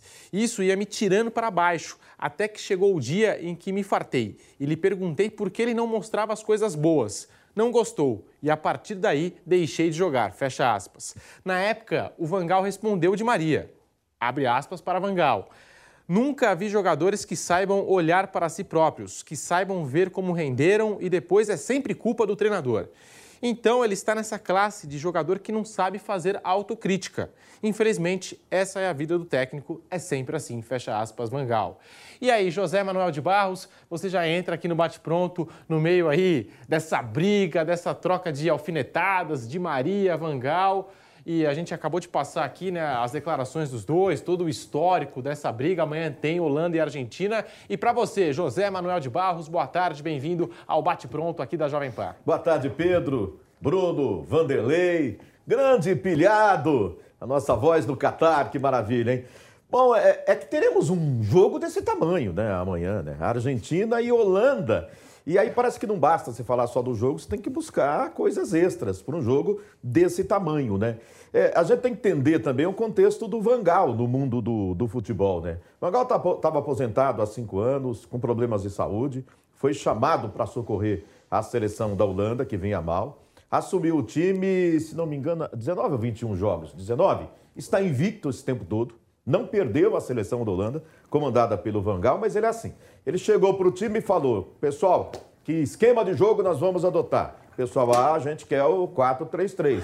Aí, então vamos, do jeito que vocês querem. Aí jogou, jogou, falou: ó, não gostei, acho que o meu esquema é melhor, botou lá o 3-4-3 e foi jogar, falou: tá vendo? O meu é melhor. Ele é mesmo. O, o Memphis Depay queria chegar na Copa jogando. Falou: não, não, não, banquinho. Quando você estiver bem, quando eu achar que você está tá bem para entrar, você entra no jogo. Por enquanto, não. Na estreia não jogou, ele ficou de nariz torcido, mas depois né, se convenceu de que foi melhor para ele. Já tem até substituto entrou. definido. Ele vai sair depois da Copa. É o Ronald Koeman. Tá vendo? É, é ele veio para atender um chamado pra, um, emergencial. Vamos dizer que o treinador anterior não estava funcionando com a seleção da Holanda. O goleiro, ele levou até os 45 do segundo tempo a definição sobre o goleiro e escolheu um cara que jamais tinha vestido a camisa da seleção holandesa e joga lá no Harenvin. Né? E faz o que? Dois anos que passou a jogar na primeira divisão do futebol holandês, jogava acho que na segunda e nem jogava. São coisas de Vangal, faz parte da personalidade dele. Né? O, assim, Di Maria tem todo o direito de falar que não, não, não, teve um bom relacionamento com o Vangal. Eu acho até legal que ele responda, né? Eu acho que fica bom. Um falou, o outro respondeu e segue a vida, de boa. Acho que vai ser um jogo espetacular e eu estou com um pilhado nessa aí. Estou com uma pulga atrás da orelha, estou achando que a, a Holanda tem uma defesa espetacular, né? Dois grandes laterais, três grandes zagueiros, mais dois na reserva que podem jogar, até o Dede Jong, um grande time. E tem dois bons atacantes, o Depay e o Gakpo, que a gente tenta aqui achar um jeito de falar o nome dele, né, sem ter certeza se está falando certo ou não, mas acho que ninguém sabe, né? Então, não sei quem vai ali no meu campo os outros dois, que cada jogo ele escolhe dois jogadores para aquelas funções lá, acho que é o único problema. A Holanda não fez um grande jogo ainda, mas sabe o que quer, se defender e com velocidade, uma boa transição para o contra-ataque. Ô Pedro, foi ótimo você ter mostrado as duas declarações ah, do episódio de, 2021.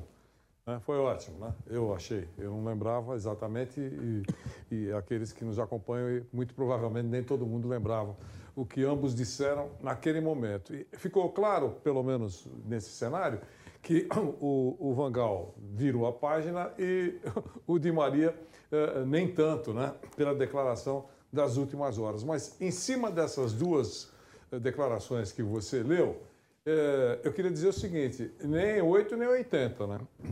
Então, o, o Di Maria, é, eu acho que ele está certo em, em, em, contestar só ouvindo defeitos e não as virtudes que ele efetivamente tem. E o Vangal também está certo em dizer que existem jogadores que não querem ouvir eh, os seus defeitos, só querem elogios. É, mas ele está parcialmente certo, porque ele devia também elogiar as qualidades do, de Maria. É, todo mundo gosta de ter o seu trabalho reconhecido. Né? É, é, óbvio, isso é para qualquer função. ou elogio, ou ressaltar o trabalho que foi feito. Mas também precisa ouvir o, o, os seus erros. Não são defeitos, os seus erros, algumas coisas para corrigir, para ajeitar. Eu acho que se o Di Maria é, é, for, fosse brilhante em todos os jogos, o Vangal também seria iria usufruir, usufruir dessa qualidade do Di Maria. Então, e não tem nenhuma vontade de entrar no lugar do Di Maria para jogar. É, então, eu acho isso, eu acho que é importante você ressaltar as virtudes, os acertos, o bom trabalho, mas também aquele que está sendo, digamos, elogiado, precisa ouvir, porque é, é bom ter alguém que, que, que uh, corrija a rota, ou então que apresente uma, uma alternativa, que diga, você não acha isso melhor? Eu acho importante É, é, quando um atleta, estamos falando de futebol, né, mas vale para todas as funções. Quando um atleta tem alguém que, que ele ouça, que ele tenha confiança, que quer o bem dele, é, é, espetacular. Um jogador como o Neymar, como o Messi, o Messi com toda a experiência dele, Cristiano Ronaldo, é, é, eu tenho certeza que eles têm alguém que eles ouçam nos momentos. Olha, você é espetacular, você sabe disso, né? Você não acha isso? Eu acho que é legal, porque se só aplaudir, eu brinco muito com o Pedro aqui, até fora do bar, por isso que às vezes ele entra rindo aqui, porque eu faço algumas palhaçadas com meus companheiros todos, né? Quando a coisa é só de elogio, eu dou uma, bato uma palminha, isso faço no bate-pronto, quando o Asmar está apresentando também. É, porque eu acho que só elogio, eu acho que não constrói. É, claro, existe aquele que só quer destruir, eu compreendo isso. Mas se você tem consciência de que a pessoa está é, é tá sempre do seu lado, quer que você cresça, machuca ouvir alguma observação, que pode até ser desconsiderada, mas é bom ouvir. É isso, Pedro.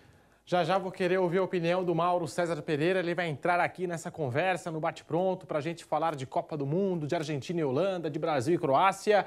Mas você que está aqui nos acompanhando pela Rádio Jovem Pan, também no canal do YouTube Jovem Pan Esportes. E aí, já pensou em curtir uma grana extra para apostar nessa Copa do Mundo? Então vai de bob.com. As quartas de final estão chegando e o mata-mata continua. É ganhar ou voltar para casa. Depois de surpreender contra a Coreia do Sul, o Brasil ainda tem um longo caminho pela frente até a grande decisão. Se a seleção canarinho garantir mais uma vitória, quem você acha que vai ser o adversário? Entre Holanda ou Argentina, o que não falta é emoção. O último confronto entre as equipes foi justamente em uma Copa do Mundo, há oito anos, na semifinal do fatídico 2014. Os hermanos levaram a melhor sobre a laranja mecânica e venceram nos pênaltis. Vai ser jogão. E aí, quem você prefere que o Brasil enfrente nas semifinais caso avance? Bora palpitar no vaidebob.com porque os novos usuários ainda podem aproveitar uma super oferta relâmpago, tá? Faça o seu primeiro depósito de no mínimo 30 reais e ganhe uma free bet de 10 reais para apostar no jogo Holanda e Argentina. Mas corre que só está valendo para os primeiros mil usuários. Quer dar os seus lances nesse Mundial? Então acesse vaidebob.com, confira os termos e condições das promoções e faça os seus palpites, as suas apostas. Vai dar Brasil! Vaidebob.com, faça como o nosso velho Vamp, vaidebob.com. Seguimos aqui no canal do YouTube Jovem Pan Esportes para todo o Brasil pela rádio Jovem Pan com o nosso bate pronto. Daqui a pouquinho o Mauro César Pereira com a gente diretamente do Catar, o Mauro que está acompanhando todos os detalhes desta Copa do Mundo. Mas e aí, José Manuel de Barros? Zé, Agora Sim. é o momento de sair do muro, hein? Quem claro. vai vencer amanhã? Argentina ou Holanda? Você vê favoritismo da Argentina? Acha que vai ser jogo parelho? E aí, José Manuel de Barros? Não, não tem favorito, mas eu aposto na classificação da Holanda nesse jogo. Eu acho que a Holanda sabe muito bem o que quer, tem a qualidade do treinador, do Vangal, é, a qualidade do sistema defensivo, até o De Jong, e esse Gapco, que é um jogador que todo mundo está querendo, que é um jogador, uma grande revelação nessa Copa do Mundo, porque o mundo inteiro não conhecia que ele ainda atua no futebol holandês, não chegou às grandes equipes do futebol europeu ainda, mas estará depois dessa Copa do Mundo. Todo mundo vai querer abrir a carteira para contratá-lo. Vamos fazer igual o Real Madrid no caso do, do Hendrick aí, né? Vamos abrir a carteira. E o Depay está crescendo de produção. Enfim, a Holanda não fez ainda um grande jogo, né? Mas é uma seleção pragmática, sabe o que quer, se defende bem e tem uma rápida transição. O lateral direito ali está jogando muita bola. Enfim, a seleção da Argentina, apesar de que depois da primeira derrota ela tenha vencido três jogos seguidos, dois na fase de grupos ainda por 2 a 0, não teve aquele grande jogo. O, Messi jogou muito na partida das oitavas, nem tanto antes. Ou seja, eles vão dar um jeito de evitar que a bola chegue no Messi, ou de parar o Messi para buscar essa vitória aqui. Não tem favorito, mas eu apostaria na classificação da seleção da Holanda. Não é o que eu quero, né? Mas é o que eu acho que vai acontecer na partida de, de amanhã contra a seleção holandesa. E só um pouquinho voltando aqui, é, é tem essa coisa de treinador europeu jogador sul-americano. Às vezes o sul-americano é acostumado com o estilo do treinador brasileiro, que, que é meio paisão, né? Que gosta de explicar, ó, oh, se está indo bem, mas está faltando isso e aquilo. De repente o cara lá é mais pragmático, ele fala assim: a minha missão é melhorar o jogador. Eu vou chegar do cara e apontar o que está errado na minha visão aqui, direto, sem fazer nenhum elogio antes, né? E às vezes pega isso aí, né? Essa diferença de, de cultura de, do treinador europeu para o jogador sul-americano. Deixe seu like aqui no canal do YouTube Jovem Pan Esportes, porque amanhã tem Brasil e Croácia, meio-dia, às 16 horas tem Holanda e Argentina. E nós temos aqui uma provável escalação da Argentina para você que acompanha o bate-pronto da Jovem Pan. Argentina que deve entrar em campo com Emiliano Martinez no gol. Aí vem Molina, Romero, Otamendi e Acunha. Depou, Enzo Fernandes e McAllister. Di Maria, Messi e Julian Álvares. Está aí, portanto, a Argentina. Bruno Prado, Vanderlei, dá para dizer que essa Argentina é Messi e mais 10 ou é muito exagero? Porque o Messi, a gente sabe, carrega essa seleção, é um ponto de diferente nesse time da Argentina. Ah, ele é o, claro que ele é o craque do time, é o cara que desequilibra, é o cara que é, busca algo diferente, que consegue algo diferente, mas não acho que o time seja só ele. É, é uma boa equipe. É, eu coloco, eu já falei assim, acho que individualmente, Messi à parte, eu, eu, coloco, eu coloco a Argentina abaixo, colocando o grupo os 26 de cada seleção. Acho que a França tem mais opções, o Brasil, a é, Inglaterra, Portugal. Eu colocaria a Argentina atrás dessas seleções. Mas ela tem um gênio como o Messi. Ele é um diferencial, mas a Argentina tem uma boa equipe, vai se ajustando durante a Copa Inclusive o Scaloni fez alterações, o Enzo Fernandes ganha espaço durante a Copa, o McAllister ganha espaço, o Álvares ganha espaço. Então é uma seleção que foi se ajustando e melhorou, evoluiu ao longo da competição. Então é um time bom. Vai ter um jogo duríssimo amanhã, muito duro mesmo, contra a Holanda, mas a Argentina melhorou durante a Copa do Mundo. Eu esperava ainda um pouco mais, só que houve sim uma melhora durante o Mundial. E para você, Vanderlei Nogueira, Lionel Messi, a influência que ele tem nesse time da Argentina? Peso espetacular, sem dúvida. O time argentino melhorou mesmo ao longo da competição e o Messi uh, continua sendo o principal jogador da Argentina. Ele é o grande maestro, ele conduz a equipe, uh, tem um respeito muito grande, uh, os jogadores têm um grande respeito por ele, pela qualidade, pelo talento, enfim. Ele é um peso extremamente importante na vida da seleção, da seleção argentina, como é o Neymar, importante para valer no time, da seleção, eh, no time do Brasil. Então, eu acho que realmente é uma estrela do Mundial. Vamos colocar nessa conversa o nosso Mauro César Pereira, diretamente do Catar. Mauro, por aqui, boa tarde. Por aí eu sei que já é boa noite. Amanhã tem, em Brasil e Croácia, meio-dia qual deve ser o cenário do jogo, a sua expectativa e os riscos que o Brasil pode correr contra a Croácia. Mauro César. Salve, salve, boa tarde para vocês, boa noite para mim aqui, Pedro. Aqui são 7 horas da noite, 7h22 vai bater agora. E aqui já escureceu um tempão, 5 da tarde aqui você já está tudo escuro. O sol morre cedo nessa época e teremos uma queda de temperatura para alegria geral na próxima semana, segundo a previsão, aí, temperatura entre 14, 15 a mínima e 22, 23 graus, o que convém 25, 24, o que é será se, se caso se concretize algo maravilhoso. Muito bem. É, bem, é, eu acho, eu acho que esse jogo ele tem tudo para ser um jogo mais complicado, porque é contra uma seleção tecnicamente qualificada, embora faça uma campanha muito pálida, né? O comportamento da vice-campeã do mundo, a Croácia, nessa Copa aqui na, no Catar, é, é, um comportamento até estranho. É um time que parece enfastiado, é um time que é, é, joga as partidas de forma até meio que burocrática, né? Por muito pouco não foi eliminado pela Bélgica, não fossem os gols incríveis que o Lukaku perdeu, a Bélgica teria eliminado a Croácia. Olha que a Bélgica fez um papelão, né?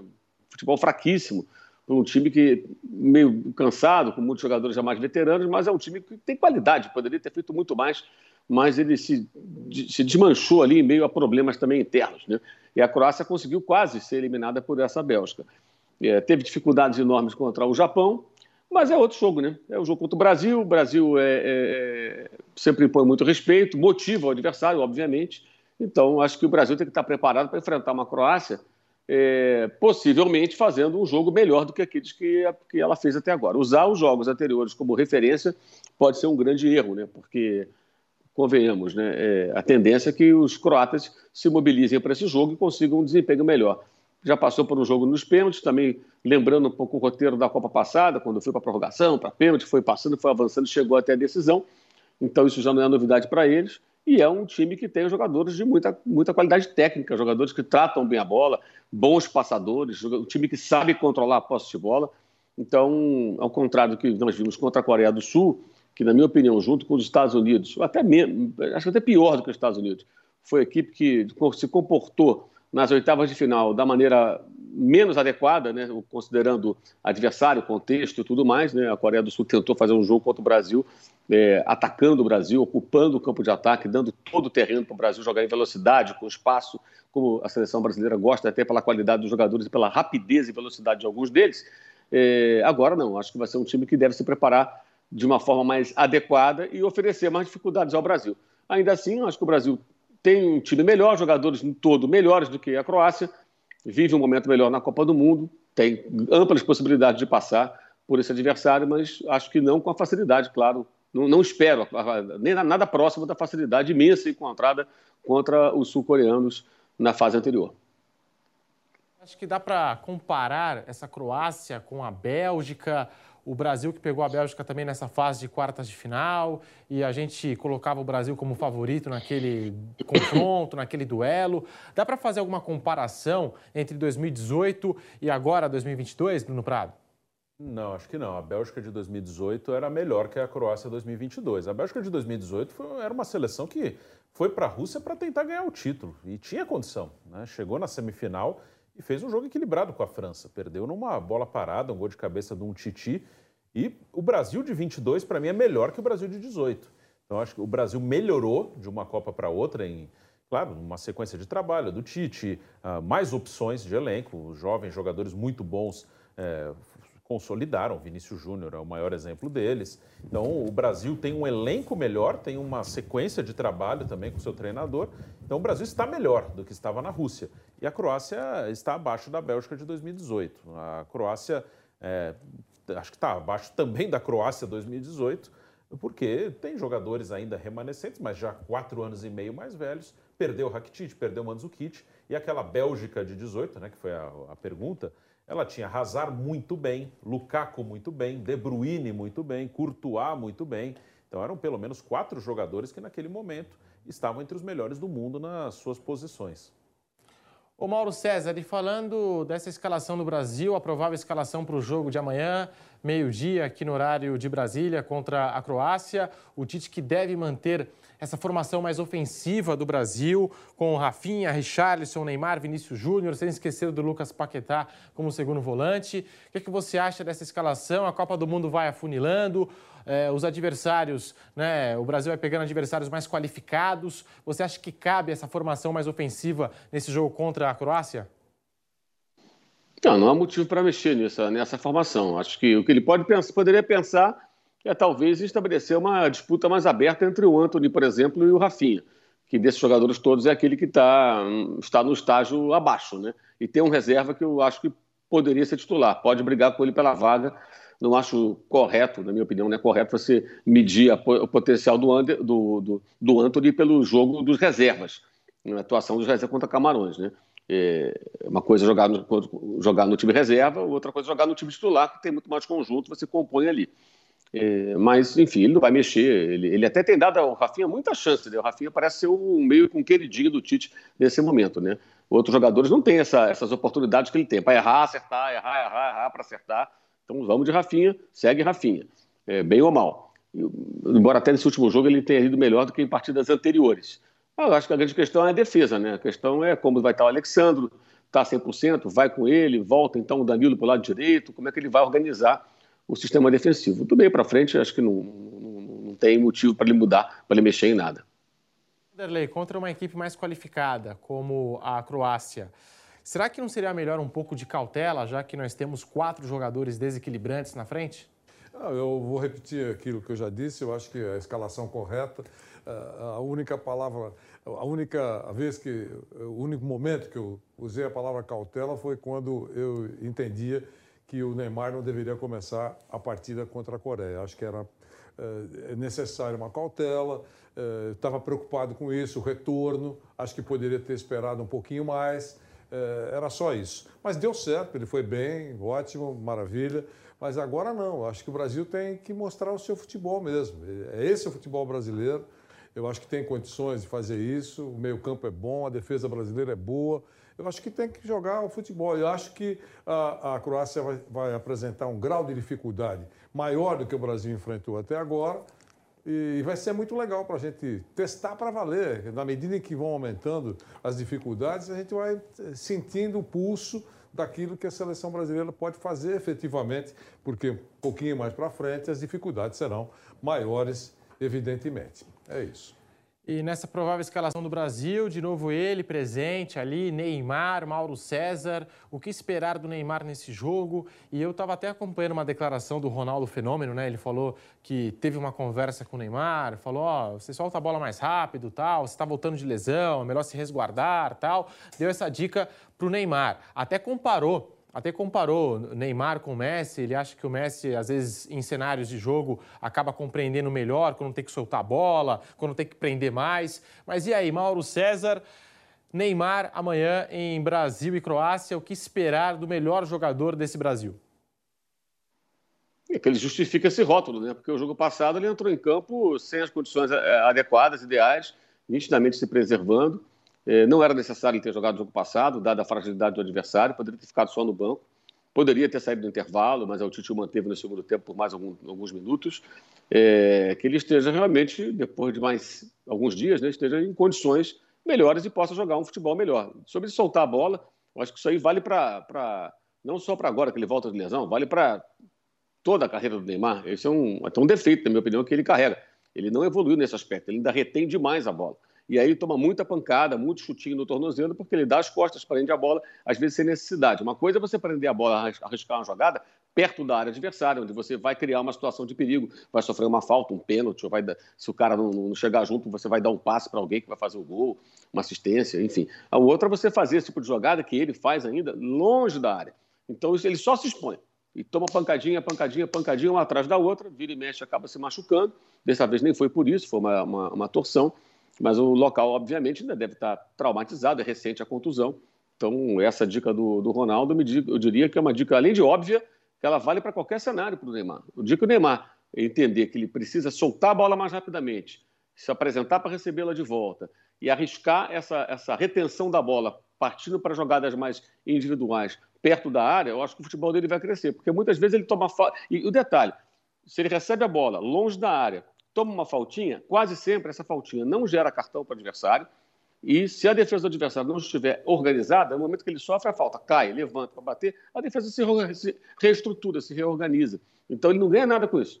Não ganha nada. No máximo, ele consegue um drible, uma jogada de efeito, um gritinho da torcida e mais nada. Então acho que esse é um ponto que o Neymar, pela sua qualidade e tudo mais, ele, ele precisa aprimorar mais isso. O Messi, sem dúvida alguma, é muito mais lúcido fazendo esse tipo de, de com relação a esse tipo de comportamento. Ele sabe muito melhor a hora de soltar a bola, a hora de reter, de chamar a marcação, segurando a bola para trazer dois, três marcadores na direção dele e liberar espaço para os demais. Mas aí estamos falando também de jogadores de patamares diferentes. Né? Neymar está no patamar, o Messi está no patamar muito acima. E para você, José Manuel de Barros, falando aqui do Neymar, a participação dele deve começar jogando mais uma vez entre os titulares do Brasil. Tá voltando agora de lesão. A gente até imagina, né, o cenário, a condição dele, se está jogando com dor, é, como é que ele está entrando em campo. Mas e aí, José Manuel de Barros, até essa questão que o Mauro citou é interessante, do Neymar segurar a bola, do Neymar soltar a bola com mais agilidade. Como é que você vê tudo isso, José Manuel? Olha, eu acho que ele soltou a bola mais rápido, reteve menos a bola bola nesse jogo porque estava voltando de contusão. E o adversário sabe, sabe qual é o tornozelo, que está em recuperação. Ele não voltou com 100%, né? E certamente ele adotou esse estilo é, para se preservar nesse jogo. Eu, eu temo que agora um pouco melhor, né, em suas condições clínicas, ele possa voltar a ser aquele jogador que segura a bola e tenta driblar mais do, do que deve, jogar mais eh, para ele mesmo do que para a seleção. Eu torço muito para que ele, tendo visto que deu certo e funcionou para o todo da seleção, um Neymar que é mais coletivo, que distribui melhor a bola, que solta mais rápido, que ele continue assim, que ele adote essa característica para o bem da seleção brasileira. Eu não gostaria de ver o Neymar voltando a, a, a, ser aquele jogador que retém demais a bola e acha que a seleção depende das jogadas individuais. A gente tem que entender que lá atrás era o Neymar lá em cima e o restante da seleção num patamar muito abaixo. Hoje, eu acho que essa distância diminuiu muito. Ele continua sendo um jogador muito importante, chama a atenção de, da marcação, liberando é, espaço para outros jogadores. É ainda o principal jogador da seleção brasileira, mas hoje a gente tem outros jogadores de muita importância no Brasil. Né? O Vinícius Júnior, o, o Rafinha que cresceu no último jogo e tem mais a mostrar e precisa jogar mais ainda, o Richarlison, enfim, o meu campo que funciona bem com o Casimiro, fazendo uma grande Copa. O Paquetá não vinha tão bem, mas melhorou muito também a partir do jogo anterior. Enfim, torço muito para que o Neymar adote a mesma característica. Aquele Neymar que se movimenta, que solte mais a, a bola e que jogue mais para o grupo, para a seleção, para o time do que para ele próprio. Vanderlei, Bruno, Zé, Mauro César, eu tenho aqui a declaração completa do Ronaldo Fenômeno, ele que participou do Podpah podcast e diz o seguinte, abre aspas para Ronaldo Fenômeno. Sabe qual é a diferença entre o Neymar e o Messi para mim? E eu já falei isso algumas vezes para o Neymar também. O Neymar tem que saber onde ele vai segurar a bola e partir para cima. Quanto mais próximo da área ou dentro da área, a galera não vai chegar do jeito que estão chegando nele no meio de campo. O Messi, ele vai no meio-campo, faz um dois e vai lá para frente. Quando ele está perto da área, ele vai para cima. A área defende o atacante. O Neymar tem que saber usar isso melhor. Fecha aspas, declaração do fenômeno, Vanderlei. Perfeito. Eu acho que é exatamente isso. É e outra coisa, esse tipo de declaração ou de opinião é, é, joga a favor do Neymar para preservar é, fisicamente, é, para evitar que ele saia do jogo machucado, que ele tome tantas, tantas pancadas. Ah, mas é o estilo. Sim, mas você pode se ajustar. É gênio, é talento, é craque, tudo bem, mas é, permite algumas correções. É só isso. Eu acho que é, as críticas ou opiniões sobre essa maneira dele jogar não são destrutivas estão construindo, porque é exatamente isso que o Ronaldo falou. O Messi, quando está na meia-lua da área, por exemplo, que ele faz tudo aquilo que ele faz com aquele talento, o cara pensa quatro vezes antes de, chutar, derrubá-lo, passar uma rasteira, porque você sabe o que pode acontecer naquele lugar do campo. Agora, no grande círculo, acontece aquilo que aconteceu, recuando um pouco no tempo, quando ele toma uma pancada no meio-campo e tira ele da Copa. Né? Então, é, é exatamente isso. Eu acho que essa opinião, ótimo que o Ronaldo falou isso para o Neymar. Claramente, o Ronaldo está falando para construir. Acho ótimo. O Ronaldo ainda falou, abre aspas aqui, a resenha com o Neymar é tranquila. Eu não sou de ficar cagando regra também. Mas por experiência própria, a área defende o atacante. Ele tem que saber isso cada vez mais. Ficou perto da área, vai para cima. Entrou na área, vai para cima. Fora da área, os caras vão chegar. E eles são fortes, duros, muitas vezes maldosos. Contra Camarões, foram muito duros, violentos com os jogadores da seleção brasileira, fecha aspas, a declaração aí do Ronaldo Fenômeno, Bruno Prado. É uma análise uh, ok, uma análise correta. O Messi é melhor que o Neymar, claro. Isso aí não é, é isso aí é uma coisa até óbvia. Né? O Messi é melhor que todos. O Messi é o melhor do, do mundo, é o maior que eu vi. É, acho que só o Pelé foi melhor que ele. Né? Não, não gosto de falar dos que eu não vi, mas dos que eu, dos que eu vi é o maior de todos. Né? O Messi é outra coisa. Né? O Messi está acima de dos que eu vi jogar, bem acima de todos. E assim, o Neymar ele, ele vai fazer algumas jogadas é, um pouco menos óbvias, né, porque é muito dele. O Neymar é um cara diferente, então ele vai tentar algumas jogadas que não são as jogadas tão claras e óbvias. Ele vai tentar e faz parte de um jogador com o talento dele, com a característica dele.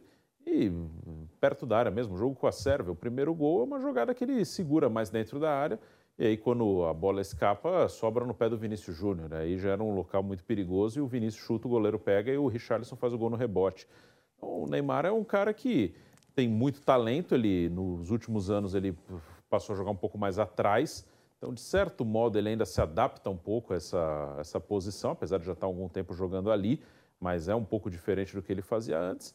É um cara que, estando em campo, ele é fundamental para a seleção brasileira. Um, é um cara que, é, para o Brasil realmente brigar pelo título, ele tem toda a condição de brigar.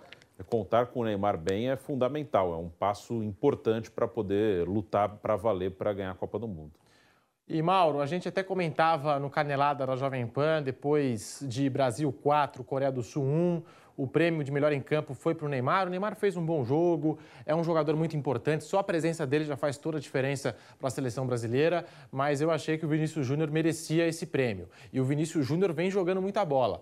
É, é, assim, agora eu não tenho aqui os dados concretos, tá? Mas lembrando dos gols da seleção brasileira, quase todos os gols do Brasil nessa Copa 5 de 7, né, Zé? 5 de 7. Então, ele participou de quase todos os gols do Brasil nessa Copa do Mundo. É, são dados impressionantes, como disse o José Manuel de Barros, de 7 gols, ele participou de 5. E o Vinícius Júnior, acho que precisa ser mais creditado, né, Mauro? Precisa ser mais destacado, porque acho que está jogando muita bola nessa Copa do Mundo. É, podia o Tite deixar ele ficar em campo mais tempo contra a Coreia, por exemplo, né, que o jogo estava facinho, facinho, ele tira. Do Rafinha ele deixa, mas o Vinícius ele tira. Eu não sei porquê, né? É a hora ali que o garoto podia aproveitar para brilhar um pouco mais, né? Fazer mais algumas jogadas, de repente fazer mais uma jogada de gol, elevar essa estatística dele, ganhar mais confiança do que já tem nesse momento, né? Mas o Tite sempre tira o Vinícius. Pega a minutagem dele do Rafinha, você compara, né? Vê, o Rafinha joga mais tempo.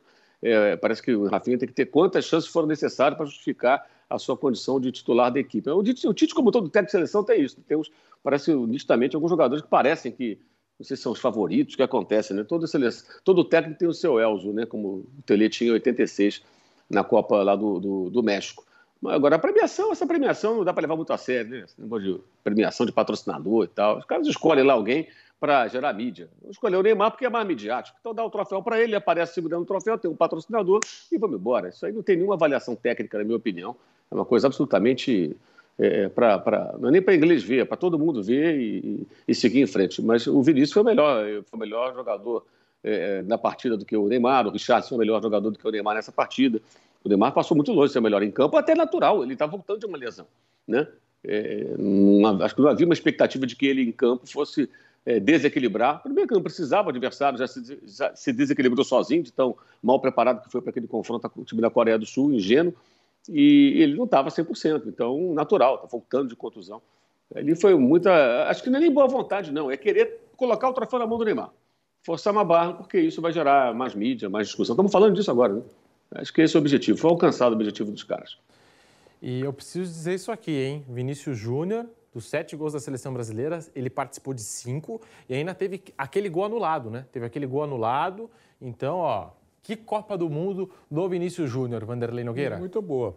Uh, uh, ele e o Casimiro, eu acho que são destaques importantíssimos na seleção brasileira. O Vanderlei uh, pensar que a gente tinha dúvida se o Tite ia escalá-lo logo de cara, né? É porque, verdade. Porque ele não tinha na seleção o mesmo desempenho, o mesmo desempenho que do Real Madrid, né? Felizmente que o Tite mandou bem dessa vez e botou ele de cara. É verdade. E começou bem. E, aliás, ele foi elogiado, né? é que o Neymar chama para ele a atenção, e, e, o Moro citou patrocínio, o que é verdade, quer dizer, é, chama é, a imagem da competição, então em alguns momentos é, é distorcem até para que é, a, foto mais, é, mais divulgada corra mesmo o mundo. Mas está ótimo, o Vinícius acho que ocupou o lugar dele, está sendo elogiado para valer. É, é um jogador que entrou no Mundial valorizado e vai sair do Mundial mais valorizado ainda. Depois eu queria fazer uma perguntinha para o Mauro César. É quer, claro. Quer, pode fazer agora? É claro, pode. Então, tá, é rápido, porque 24 seleções já foram para o espaço, né? Sobraram oito seleções. aproveitando a presença do Mauro César lá no Catar.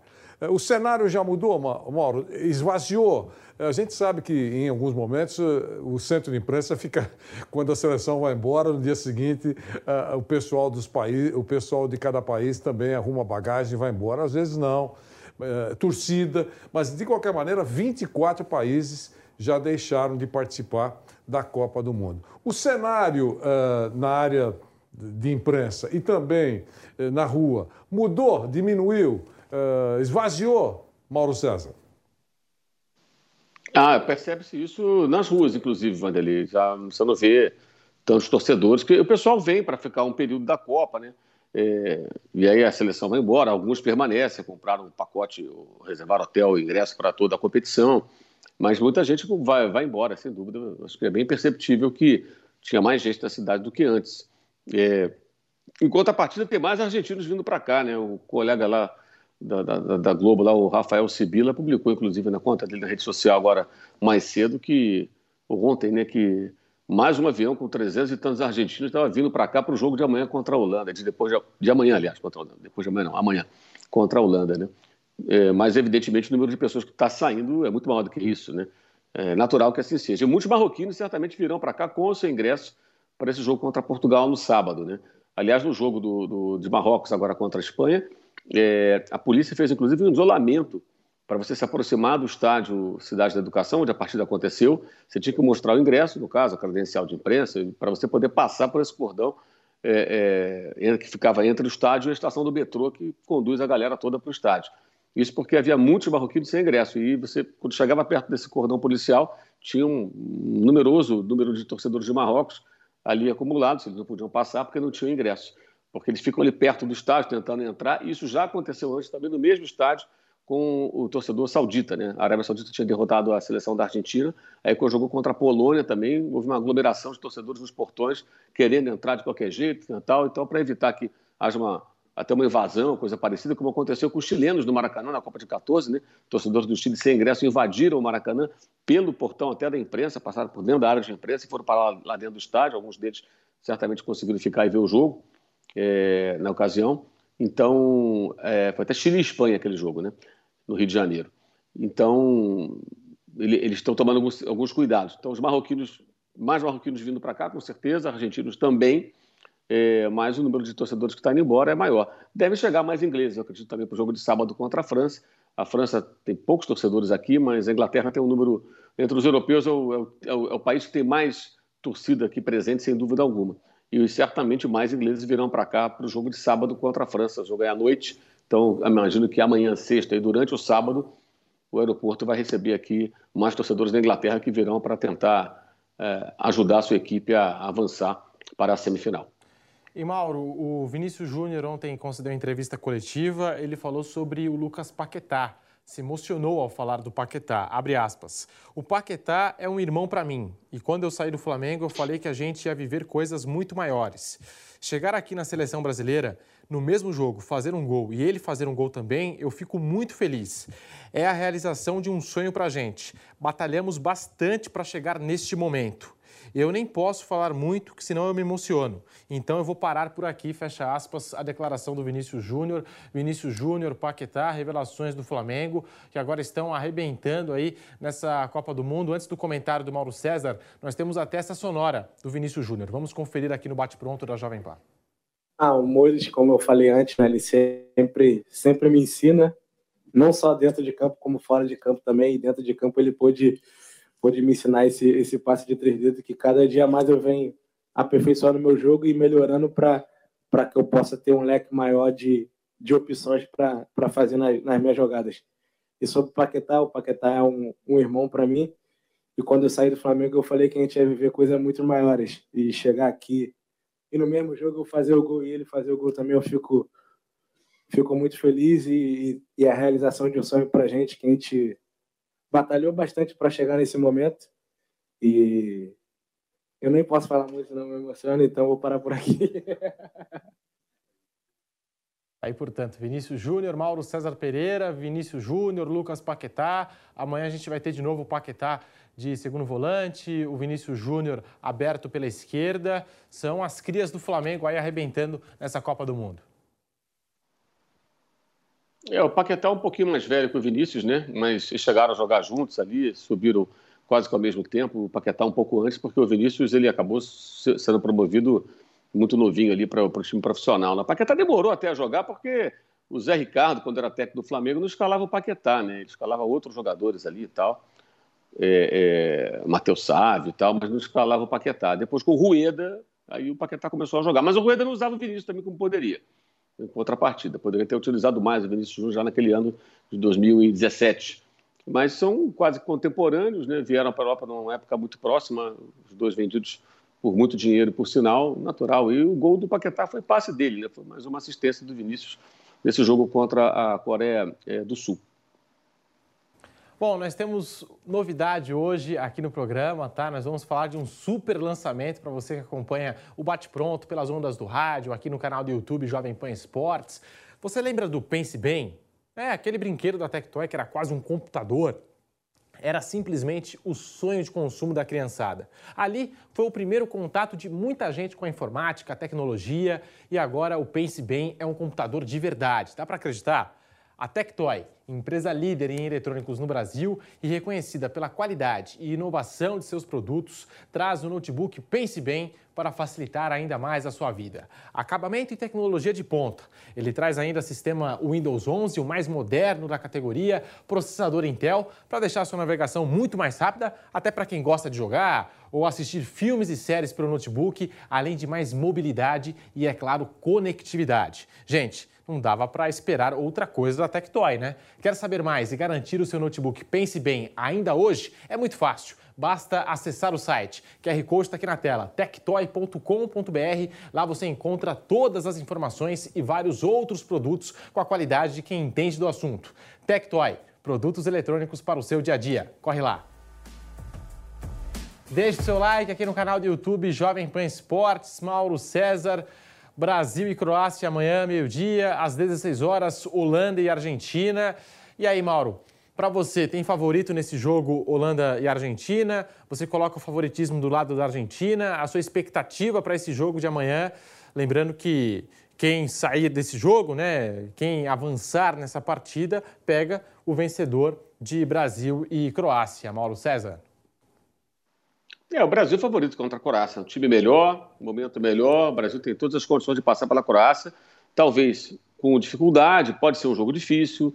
É, o torcedor tem que estar preparado para, de repente, é, passar alguns momentos de tensão, porque pode ser um jogo difícil. O, jogo, o primeiro gol pode demorar a sair.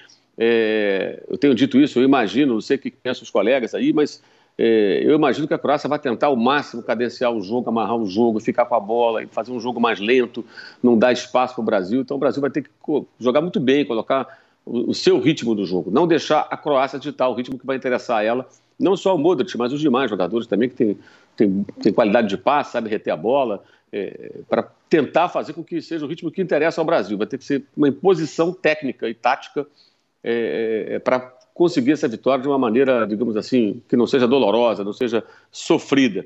No outro jogo, acho que a Argentina é favorita por duas razões. Uma, porque tem o Messi, né? A Holanda tem uma equipe com bons jogadores, a Argentina tem uma equipe com bons jogadores e um gênio. E a outra, a Argentina joga em casa, né? A torcida da Argentina faz muita diferença, cria uma atmosfera muito favorável. Torcida não ganha jogo, mas ajuda. Se a torcida não ajudasse para ganhar jogo, é o que eu falo sempre todo mundo ia chegar na final do campeonato e falar assim: olha, eu quero jogar no seu campo a final. Aí o outro diria: não, não, não, vamos jogar no seu campo. Não, não, joga no seu. Não, não, vamos jogar no seu campo. Nada, todo mundo quer jogar o jogo em casa com sua torcida, né? É só olhar os resultados aí dos confrontos em São Paulo em clássicos, desde que a maldita torcida única foi instituída. Raramente o time visitante vence. É, esse, o desequilíbrio aumentou. E é óbvio que, além do campo, você conhecer melhor o campo, o ambiente favorável, torcida a seu favor, isso pesa também.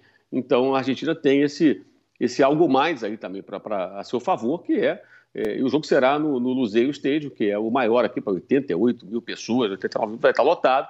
Então dá para imaginar que teremos aí, sei lá, 40, 50 mil pessoas gritando pela Argentina, que eu estou contando aí, os holandeses pouquíssimo número vieram para cá, e os torcedores avulsos ali que vão mais para assistir o jogo. Mas muita gente vai estar torcendo pela Argentina. E o Messi conta aqui também com uma torcida imensa aqui nessa região do mundo, é, e ele arrasta também multidões. Então o estádio vai estar todo azul e branco, praticamente né, com pequenas manchinhas laranjas, e com muita gente torcendo mim, não só assistindo com a roupa da, da, da, cor da seleção da Argentina, como acontece nos Jogos do Brasil. Muitos de amarelo, mas uma torcida silenciosa. A torcida da Argentina que está aqui é uma torcida ativa, participativa e que tenta interferir no jogo, a seu favor, como a de Marrocos. Né? Então, esses dois times têm aí esse, esse, essa diferençazinha a seu favor, Argentina e Marrocos.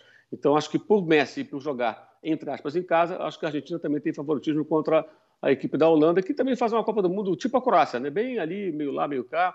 Jogou melhor contra os Estados Unidos, que eu considerei também um time que jogou de uma maneira muito inadequada contra um adversário como a Holanda. A própria, a própria atuação do Dumfries ali pela direita, dando duas assistências, fazendo um gol, resume isso. Né? Jogador perigosíssimo do adversário, que em momento algum foi neutralizado. Os americanos não tomaram nenhum conhecimento, nenhuma medida para tentar neutralizar as ações por aquele setor do campo. Ele fez uma assistência, fez a segunda, fez um gol no segundo tempo e continuaram jogando do mesmo jeito.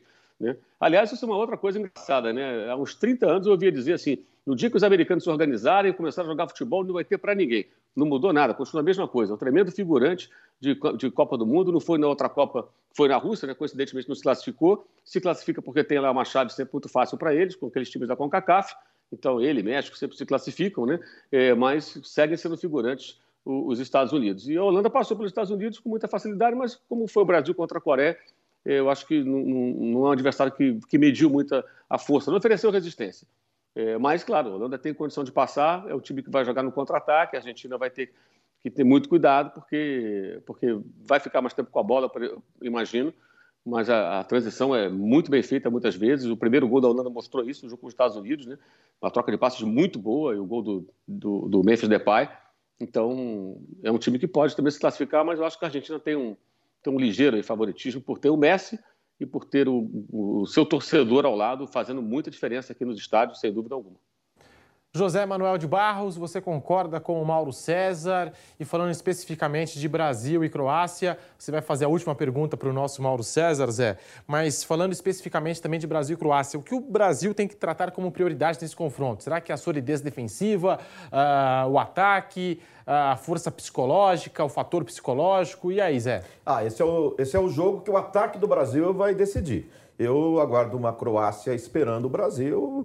Não tem tanta velocidade para o contra-ataque, mas vai esperar. Eu acho que vai ficar lá atrás. Eu acho que a, gente tem que tratar com muito respeito a seleção croata, vice-campeã mundial, a qualidade do meu campo, com Brozovic, Kovacic, com Modric, tem jogadores realmente ótimos, mas o Brasil é favorito. A gente não viu um grande jogo da Croácia contra a Bélgica, a gente não viu um grande jogo da Croácia contra a seleção do Japão, foi passado os pênaltis, enfim, eu acho que o Brasil é muito favorito. É um pouco melhor que Sérvia e Suíça, mas fisicamente, né? Eu acho que a seleção croata está tá sofrendo bastante, né? E, e o Mauro, eu sei que o Vanderlei tem a prioridade para fazer pergunta, inclusive todo dia, seis e meia da manhã, ele faz pergunta para o Mauro César Pereira. Mas, Mauro, com a eliminação aí do Catar, né? E por motivos óbvios, língua, religião, até proximidade, Marrocos virou a seleção da casa aí, né? E será que ameaça Portugal nesse sábado, Mauro? Olha, Zé, assim, Marrocos, é, assim, ela está contando, na verdade, não é com os locais, né? Conta, ela conta com a sua própria torcida, os marroquinos que vêm para cá, ou que moram alguns aqui, né? É, os caras vêm em peso, assim, e, e, e, esse pessoal que vem do Marrocos, assim, o que eu falo, tem o turista e tem o torcedor, né? O turista, ele vem, põe a camisa da seleção, vai lá, aplaude, passa o dia no shopping center, passeando, faz compras e tal, aquela coisa toda. E tem o torcedor, esse cara vem para gritar pelo time. O que a torcida do Marrocos tem feito nos jogos é impressionante. Contra a Espanha, a Espanha naquela troca de passes interminável era um duelo, né? Até quando a Espanha vai trocar passes e, até, e quando os marroquinos vão parar de vaiar a Espanha? Eles não paravam de vaiar. Vaiaram sem parar. E quando o time pegava na bola e atacava, tentava colocar velocidade, é aquela gritaria, um apoio danado nas cobranças de pênalti também, deixando os jogadores espanhóis nervosos com aquela vaia ensurdecedora. Eles participam o jogo inteiro. É emocionante até ver os torcedores do Marrocos no estádio. É um negócio bacana de ver. Porque assim, eles estão vivendo um sonho e eles participam muito disso. Sem eles, o Marrocos não, não, conseguiria. Não conseguiria. Agora, acho que o Portugal, acho que. Assim, a, minha, a minha sensação de que o Portugal não passa. É, pode até passar, claro, futebol. Acho que Portugal é um time melhor do que a Espanha hoje. Portugal tem jogadores ótimos, é um time mais objetivo, mais incisivo.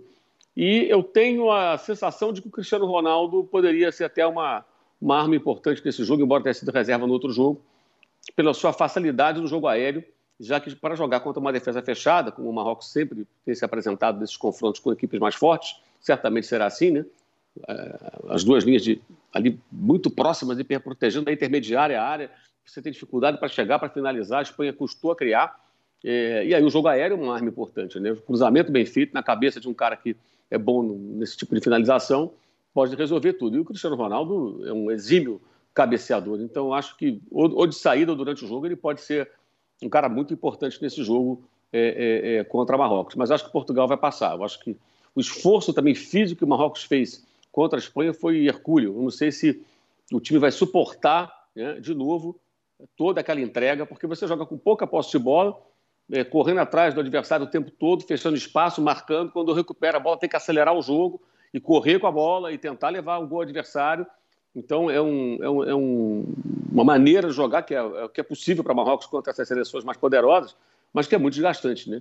Então, eu não sei se Marrocos vai estar também nessas condições. Eu acho que Portugal mostrou contra a seleção da Suíça muito repertório, né? além de ter um elenco excelente. Né? Só basta lembrar que vieram do banco é, o Cristiano Ronaldo o Rafael Leão só. Só isso. No segundo tempo, o Rafael Leão fez um gol, o Cancelo foi para o banco. Portugal tem, tem um ótimo elenco. Tem um, um, um, um Bruno Fernandes, porra, tem o Bernardo Silva, o Pepe está jogando muito bem. Quer dizer, é uma seleção muito forte Portugal. Eu acho que ela passa pelo Marrocos. E se acontecer também, o Marrocos já escreveu a sua história aqui. Chegar na semifinal aí é. Aí para tudo, né? Para tudo. Mas acho que os torcedores de Marrocos já estão satisfeitos. O que aparecer agora para eles é lucro do lucro do lucro. Porque já viveram um sonho, já viveram um momento maravilhoso na Copa do Mundo.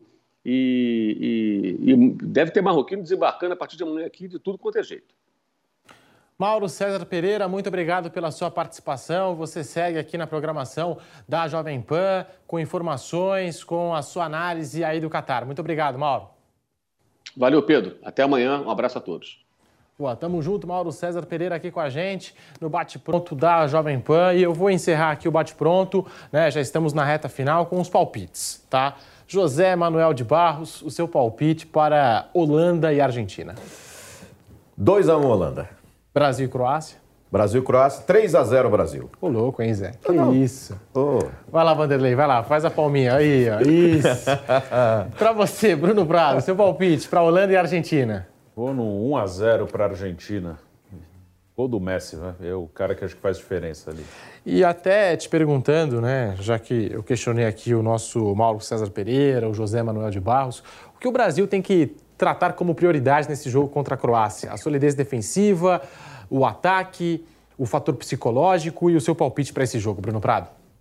Palpite eu vou num 2 a 0 para o Brasil. Aê. E aí no, no jogo, uma coisa que o Mauro César falou que eu concordo bastante, a Croácia não é uma seleção que fica toda retrancada, né? Claro que o Brasil deve ter mais a iniciativa, a Croácia pode ficar um pouco mais atrás em certos momentos, mas ela vai tentar jogar. E aí eu acho que o ritmo que vai ser imposto no jogo pode ser decisivo. Para o Brasil é interessante um ritmo mais rápido, mais intenso. Então eu imagino um Brasil pressionando bastante o jogador croata que tem a bola para acelerar. A Croácia vai tentar levar para um ritmo mais lento, então acho que essa, o ritmo rápido, acelerado, é importante para o Brasil tentar colocar no jogo. O Vanderlei, você sabe que eu não gosto de criar expectativa, né? Mas chega aqui Nilson César 2 a 0 chega José Manuel de Barros 3 a 0 Bruno Prado 2 a 0 Pilhado 2 a 0 aí eu começo a me animar. Não, isso Fico é empolgado. animado, porque você e todos nós estamos torcendo para o favorito.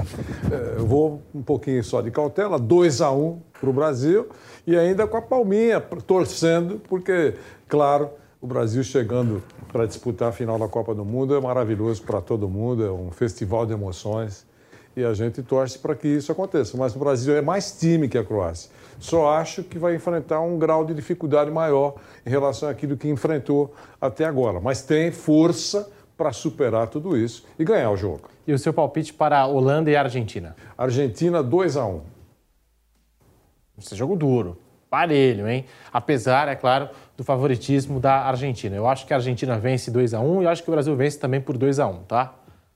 Pés no chão. É, esse lá, jogo da Holanda com a, com a, Argentina, é, é, eu também 2 a 1 um, certo? Mas se for para prorrogação e penalidades, espetacular. É e eu só vou passar aqui uma informação importante, a gente não poderia deixar passar. O jornalista Fabrício Romano cravou que Hendrick é jogador do Real Madrid estão faltando assinaturas, tal, processo burocrático, mas já chegaram num acordo, negócio fechado. O Real Madrid vai pagar 60 milhões de euros, mais 12 milhões de euros em impostos, tá?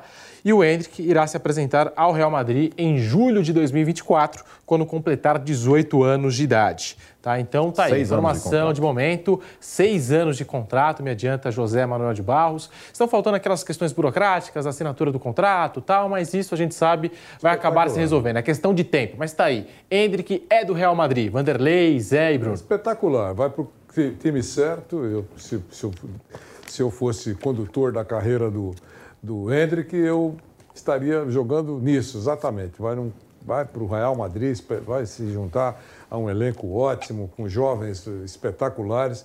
Vai ser muito legal. Tomara que ele tenha sucesso e que a torcida do Palmeiras aproveite bastante o Hendrick aqui no Brasil, jogando com a camisa do Palmeiras, curtindo o, os últimos meses antes dele partir para a Europa. Informação aí importante, Bruno Prado, Hendrick, jogador do Real Madrid. Eu acho ótimo, como o Vanderlei falou, e eu vou abordar por outro ponto, né? Que muitos devem falar sobre isso assim que o negócio for fechado, né? de uma certa. Assim, muitos podem lamentar, né? O garoto fez poucos jogos aqui e já está vendido, né? Só não sai agora porque por causa da legislação, tem que ele vai sair quando completar 18 anos. É inevitável, né? Acho que nem adianta lamentar muito, porque é inevitável. Ele só não sairia daqui com 18 anos se desse algo errado. E claro que ninguém quer isso, né? Ninguém quer algo errado com o garoto, né? Então, dentro do normal, pelo potencial, pelo talento, pela idade, é o caminho natural. Né? Ele vai sair daqui quando completar 18 anos para um grande time lá de fora. E o Real Madrid tem feito esse tipo de contratação nos últimos tempos. Só falando dos brasileiros, Vinícius e Rodrigo, né? dois que saíram daqui com a idade que o Hendrick vai sair para o Real Madrid. Deixe seu like aqui no canal do YouTube Jovem Pan Esportes, se inscreva no nosso canal, vamos atingir a marca de 4 milhões de inscritos, mas está aí, José Manuel de Barros, Hendrick no Real Madrid, repassando aqui as informações do jornalista Fabrício Romano, né? O Real vai pagar 60 milhões de euros, mais 12 milhões de euros em impostos. Você confere informações mais detalhadas no nosso Instagram, arroba Jovem Pan Esportes, está bombando. E aí, José Manuel de Barros, Hendrick no Real Madrid. Gostou, Zé? Ah, o valor perfeito, lembrando que Vinícius Júnior e Rodrigo foram por 45 milhões de euros. Ele está indo por 60 mais 12 de, milhões de euros de, de impostos, 72 no total e para o time certo. Benzema, que é o titular ali do comando de ataque, vai completar 35 anos dia 19 agora. Ou seja, quando o Hendrick for para lá, ele já vai estar tá com quase 37, né? Está ali entre 36 e 37. É, então já vai para ser preparado para substituir o Karim Benzema. De repente, um ataque é Rodrigo, ele e o Vinícius Júnior, se Rodrigo e Vinícius Infernal. ainda estiverem por lá. Já pensou esse ataque? do Real e da seleção brasileira? É o futuro na da seleção Copa. brasileira. É o futuro da seleção brasileira e ele vai ter ali 20 anos de idade na próxima Copa do Mundo. O Hendrick, aliás, você viu primeiro essa informação do Hendrick no nosso Instagram, arroba Jovem Pan Esportes. Segue lá, tá bombando. Tá aí na tela para você, arroba Jovem Pan Esportes no Instagram tá? Você segue lá, a gente está mostrando até como é fácil né, você seguir arroba Jovem Pan Esportes no Instagram, no TikTok, no Facebook, no Twitter, a gente está em todas, trazendo todas as informações aí do, do futebol mundial, mercado da bola, as informações do seu clube, dessa Copa do Mundo. Você fica muito bem informado seguindo arroba Jovem Pan Esportes no Instagram. Mas aí é que tá, Zé, rapidinho aqui. Hum. É, você falou desse possível ataque do Real Madrid da seleção brasileira. O, o, Barcelona levou o Neymar em 2013 e desde então o Real Madrid falou: peraí, surgiu promessa nova no Brasil, não vou perder a disputa. Vou correr lá, vou ganhar essa disputa e isso aconteceu com o Rodrigo, com o Vinícius Júnior, agora com o Hendrick. Impressionante, né, Zé? Rapidinho. Tem outros meninos do Palmeiras ali, então o Real fica de olho. Estevão, quem... Giovanni, não sei, tem, tem outros meninos ali, né? É, o valor só não é maior do que o Neymar, né? Cada notícia aqui, cada, cada ano que passa, o valor muda, né? Mas a última informação ali, perto de 90 milhões de euros, né? 88, alguma coisa assim, né? Segundo jogador com maior valor vendido do futebol brasileiro lá para a Espanha. E ali pesou também a vontade do Neymar em defender a camisa do Barcelona e agora, pelo que a gente tem de informação, pesou a vontade do Hendrick de defender o Real Madrid. Então, são informações que a gente traz para você aqui no Bate Pronto da Jovem Pan. Nós vamos encerrar aqui o nosso programa pela rádio Jovem Pan, por toda a rede Jovem Pan News. Então, muito obrigado pela audiência. Siga arroba Jovem Pan Esportes nas redes sociais, no Instagram, no TikTok, no Facebook, no Twitter. Vamos todos juntos aqui. Mais tarde, às 18 horas, a gente ainda tem o especial Copa do Mundo aqui no canal do YouTube Jovem Pan Esportes, às 18 horas, com o nosso Kaique Silva. Então, a gente vai ficando por aqui na rádio Jovem Pan. Um forte abraço e até amanhã. Bom, a gente segue aqui no canal do YouTube Jovem Pan Esportes. Vamos para um rápido intervalo, é rapidinho, a gente já volta trazendo mais informações de Copa do Mundo para você aqui na Jovem Pan.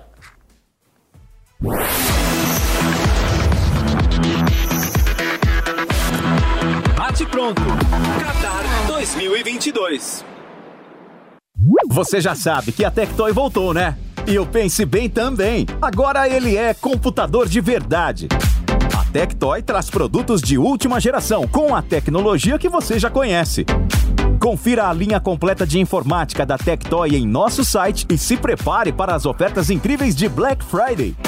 Acesse tectoy.com.br e garanta agora mesmo. Tectoy, produtos eletrônicos para o seu dia a dia. Sabia que o melhor restaurante do Brasil também é o melhor em gestão e em atender seus clientes? Só neste ano, o Coco Bambu recebeu dois prêmios: o de empresa com melhor gestão, pela Deloitte, e o de restaurante com melhor avaliação do público, pela NPS Awards. Além disso, fomos mais uma vez auditados e aprovados com excelência pela PwC. Conquistas como essas nos deixam orgulhosos dessa caminhada que fazemos ao seu lado. Coco Bambu, o melhor restaurante do Brasil. Coloque a racionalidade para trabalhar a seu favor. O primeiro dos cinco passos da caminhada financeira que vamos apresentar neste curso tem um nome que não é em vão. Faça um pedido ao seu dinheiro. Neste curso você também vai aprender a tomar decisões financeiras por conta própria, levando em consideração o que é mais importante. Eu vou te dar quatro dicas para você saber encarar os seus monstros financeiros. Você deve se preparar para encarar este curso como a oportunidade de conhecer um lado diferente do dinheiro para qual a maioria das pessoas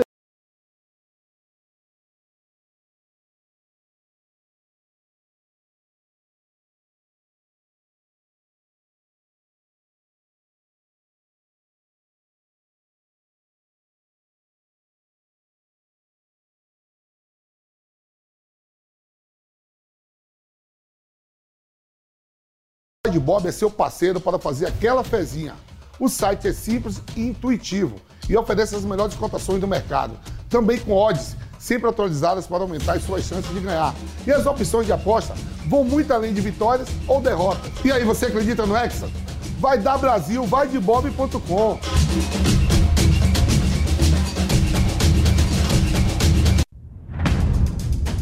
Como estará a economia do Brasil no ano que vem? Onde aplicar melhor o seu dinheiro em 2023? As análises de cenário global, seus impactos nos investimentos, o que esperar da renda fixa, da renda variável e muito mais. No dia 6, 7 e 8 de dezembro, você não pode ficar fora do Safra Trends, um evento completo que vai reunir nomes de peso do mercado financeiro. Safra Trends.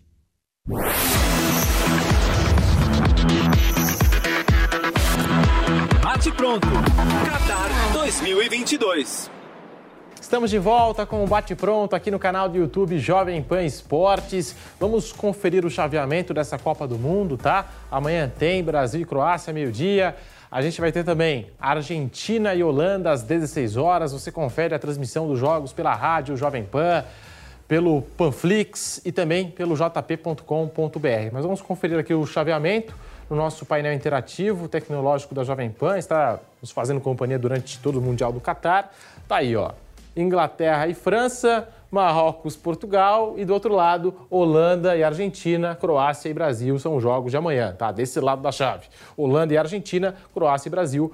Croácia e Brasil, você já sabe, a bola rola meio-dia. Argentina e Holanda às 16 horas. E a nossa cobertura amanhã, mais do que especial, começa a partir das 9 horas da manhã aqui no canal do YouTube Jovem Pan Esportes. Nós vamos até o horário do jogo com muita informação, resenha, debate, tudo que você precisa saber para ficar muito bem informado sobre Brasil e Croácia, Croácia e Brasil.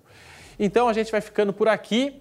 Um forte abraço, boa tarde, siga arroba Jovem Pan Esportes nas redes sociais, no Instagram, no Twitter, no TikTok. E amanhã tem seleção brasileira. Lembrando que hoje, tá? Não, não para por aqui não. Hoje, às 18 horas, tem o especial Copa do Mundo com o nosso Kaique Silva, com a seleção de esportes da Jovem Pan. A gente vai continuar resenhando, debatendo e tal. Então, às 18 horas, Kaique Silva no especial Copa do Mundo para você aqui no canal do YouTube Jovem Pan Esportes. Então, deixe seu like, se inscreva no canal e também ative o sininho para você não perder nenhum programa aqui da Jovem Pan Esportes. Muito obrigado, até amanhã, tamo junto, fui!